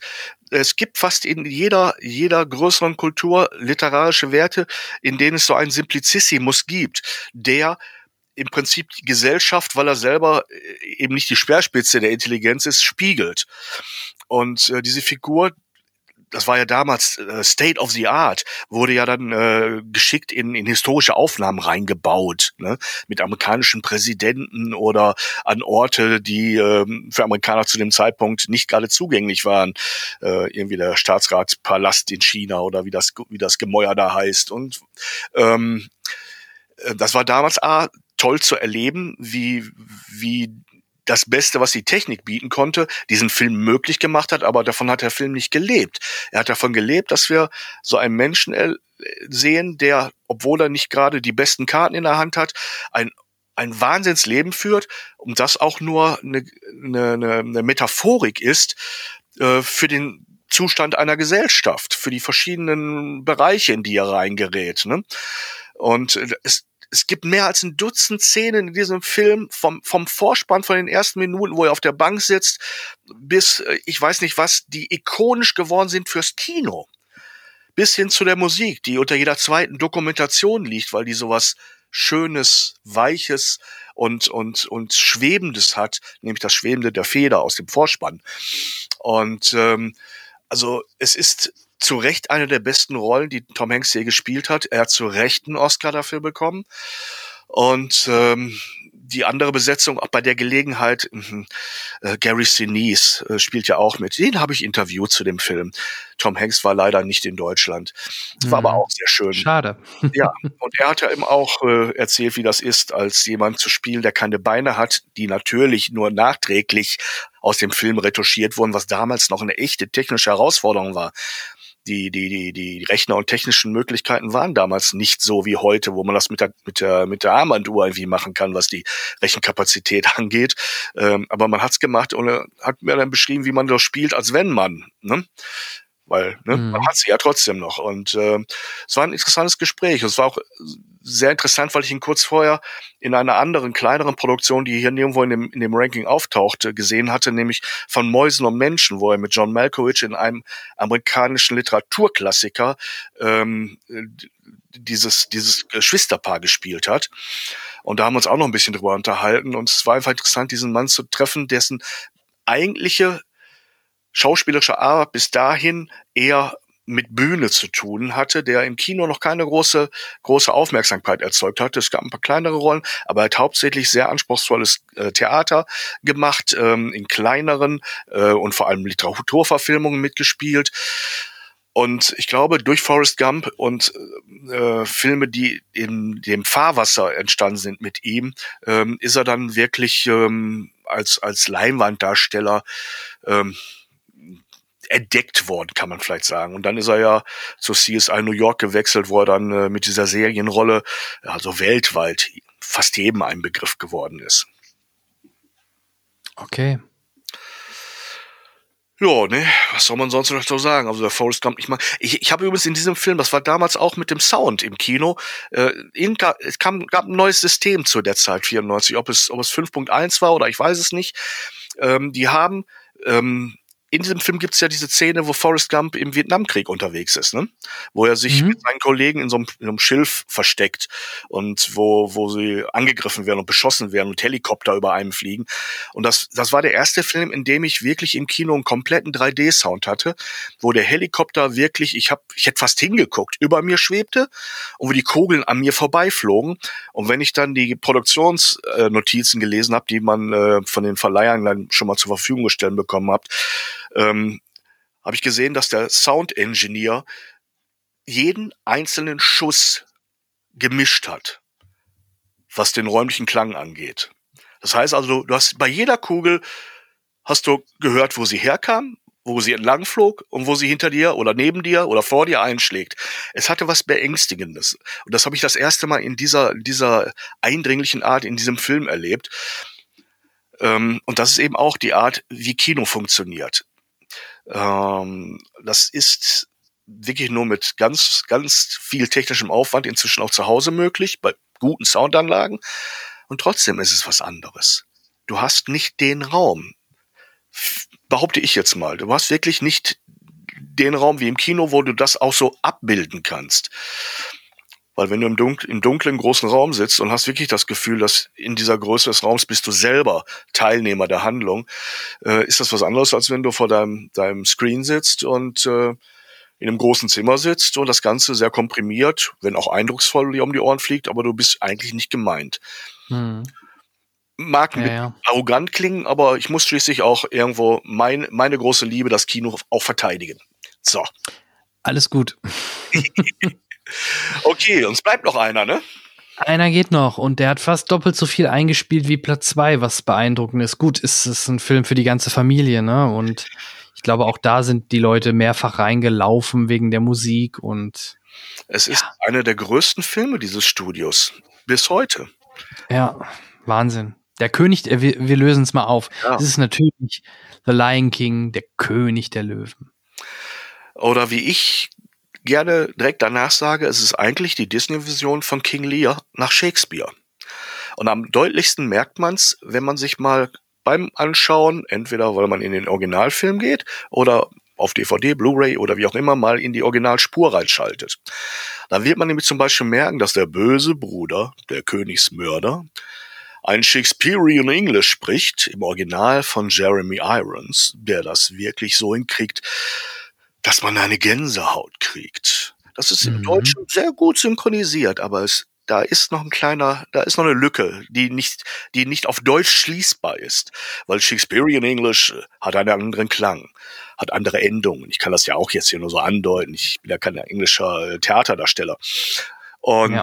ähm, aber daran merkt, merkt man es dann. Da ist es mir aufgefallen. Und wenn du dir dann so mal auch nur die Zusammenfassung dieses Stücks King Lear durchliest, dann siehst du plötzlich Bilder von deinem geistigen Auge aus Der König der Löwen und weißt, was man da sozusagen als Vorbild genommen hat. Bei allen anderen Disney-Filmen weiß man es eigentlich sofort, woher Beauty and the Beast kommt. Wahrscheinlich von Beauty and the Beast und der Glöckner von Notre Dame von Glöckner von Notre Dame und so weiter. Ähm, und hier hatte man, äh, ich denke, das wird so gewesen sein, ähm, das sehr stark zum Vorbild genommen. Und warum nicht? Es ist ein großartiger Stoff. Ja, ich bin ja kein großer König der Löwen-Fan, muss ich mich jetzt mal outen, außer der, diesem, von diesem Film. Der ist, der ist, der ist absolut in Ordnung und den gucke ich mir auch gerne an. Aber auch das Musical, puh, fand ich halt, äh, war überhaupt nicht meins, muss ich ehrlich sagen. Und ja, gut, Fortsetzungen brauchen wir, glaube ich, nicht drüber sprechen. Die, das waren alles so Direct-to-DVD-Dinger, ne? Ja. Ja, und auch die, die Neuverfilmung äh, computeranimiert von John Favreau habe ich nicht gesehen. Ich glaube, habe ich auch nichts verpasst, wenn ich das so richtig verstanden habe. Na? Ja, die ganze Idee von Disney, die Dinge nochmal äh, reihum auf Realfilm zu machen, hat zwar was Konsequentes, alle zu machen, aber ich hätte, wenn ich es entschieden hätte, nicht bei allen gemacht auch wenn es technisch möglich ist. Auch Dschungelbuch war technisch möglich, war auch technisch sehr beeindruckend. Aber es gibt einige Stoffe, bei denen würde es und funktioniert es gut und bei anderen Stoffen fand ich es eher überflüssig. Bei aller ja. technischen Fehlerfreiheit. Ne? Ich will denen jetzt nichts vorwerfen, dass sie nicht hingekriegt haben, was sie vorgenommen haben, aber warum? Da war der Stoff so, wie er bisher verfilmt war, nicht besser zu machen. Mhm. Ja. Na gut, dann haben wir es. Das Jahr 1994. Das gute Jahr, das 94. Ja, mal schauen, was uns 95 erwarten wird. Ähm, ja, du, ich danke dir erstmal für deine Zeit. Nein, für gerne. deine Expertise, gerade jetzt immer in diesen, in diesen Zeitreisen, ähm, ist das sehr wertvoll. Es wird zwar einfacher für mich, weil ich die meisten Filme jetzt mittlerweile auch kenne und äh, gesehen habe, aber wie gesagt, äh, es kommen dann doch immer mal wieder welche dazwischen, ähm, die ich vielleicht noch nicht gesehen habe. Und mal schauen, was uns dann im nächsten Jahr wartet. Wir hören uns vielleicht ja auch im Januar wieder, würde mich sehr freuen. Ähm, ja. Vielleicht hast du ja die Gelegenheit, noch ein paar Sachen nachzuholen. Ich hoffe, ansonsten, hm? ja. Entschuldigung, ja, es ist mit dem, mit dem, mit dem Delay so, dass ich dir dann leider ins Wort falle, was das ich eigentlich nicht möchte, äh, weil es sehr unhöflich ist. Nein, ich wollte sagen, klar, ich merke, dass du immer flüssiger wirst und äh, ich äh, bei dem zeitlichen Abstand immer mehr stammele, weil ich manchmal wirklich lange überlegen muss, verdammt nochmal, wie war das nochmal? Aber du bohrst dann immer so schön nach und irgendwann habe ich es dann auch wieder. Ja. Es ist na, 94, wir haben es gerade schon gesagt, 26 Jahre her, bald, ne? Ähm, beziehungsweise, wenn wir jetzt bei 2021 sind, sind es sogar 27 Jahre, rein numerisch. Ne? Und ähm, ja, aber wir nähern uns ja mit mit sanften Schritten Folge für Folge der Gegenwart, wobei 95 ich werde nachher mal anfangen zu recherchieren, um mal zu gucken, was mir zu den Titeln einfällt. Gerne. Machen wir so. Du, ähm, wir haben schon die Zwei-Stunden-Marke locker geknackt. Äh, dafür, dass wir eigentlich kaum was hatten, haben wir doch äh, eine Menge über das, was wir hatten, viel drüber gesprochen, nicht nur über die Jahrescharts, auch über die Serien und Filme, die wir zuletzt gesehen oder die ich vielleicht auch gerade diesmal mal diesmal konnte ich mal ein bisschen mehr reinbringen. Oft hast du ja den, den Vorteil, dass du deutlich mehr Presseverführung gesehen hast wie ich. Ähm, heute hatte ich vielleicht mal einen kleinen Vorteil und ja, ich freue mich auf jeden Fall auf 2021, auf all das, was da kommen mag, auf weitere Podcasts mit dir zusammen Und ich wünsche dir und äh, deiner Frau erstmal jetzt einen wunderbaren Rutsch. Genießt äh, die, die Ruhe an Silvester. Mal schauen, ob wer böllert. Und ja, dann würde ich sagen, hören wir uns und liebe Hörer, ihr uns dann auch wieder. Wahrscheinlich dann gegen Ende Januar. Wunderbar. Ich bedanke mich und wünsche allen ein filmreiches und gesundes 2021. Wir hören uns wieder, versprochen. Tschüss. Alles klar. Tschüss.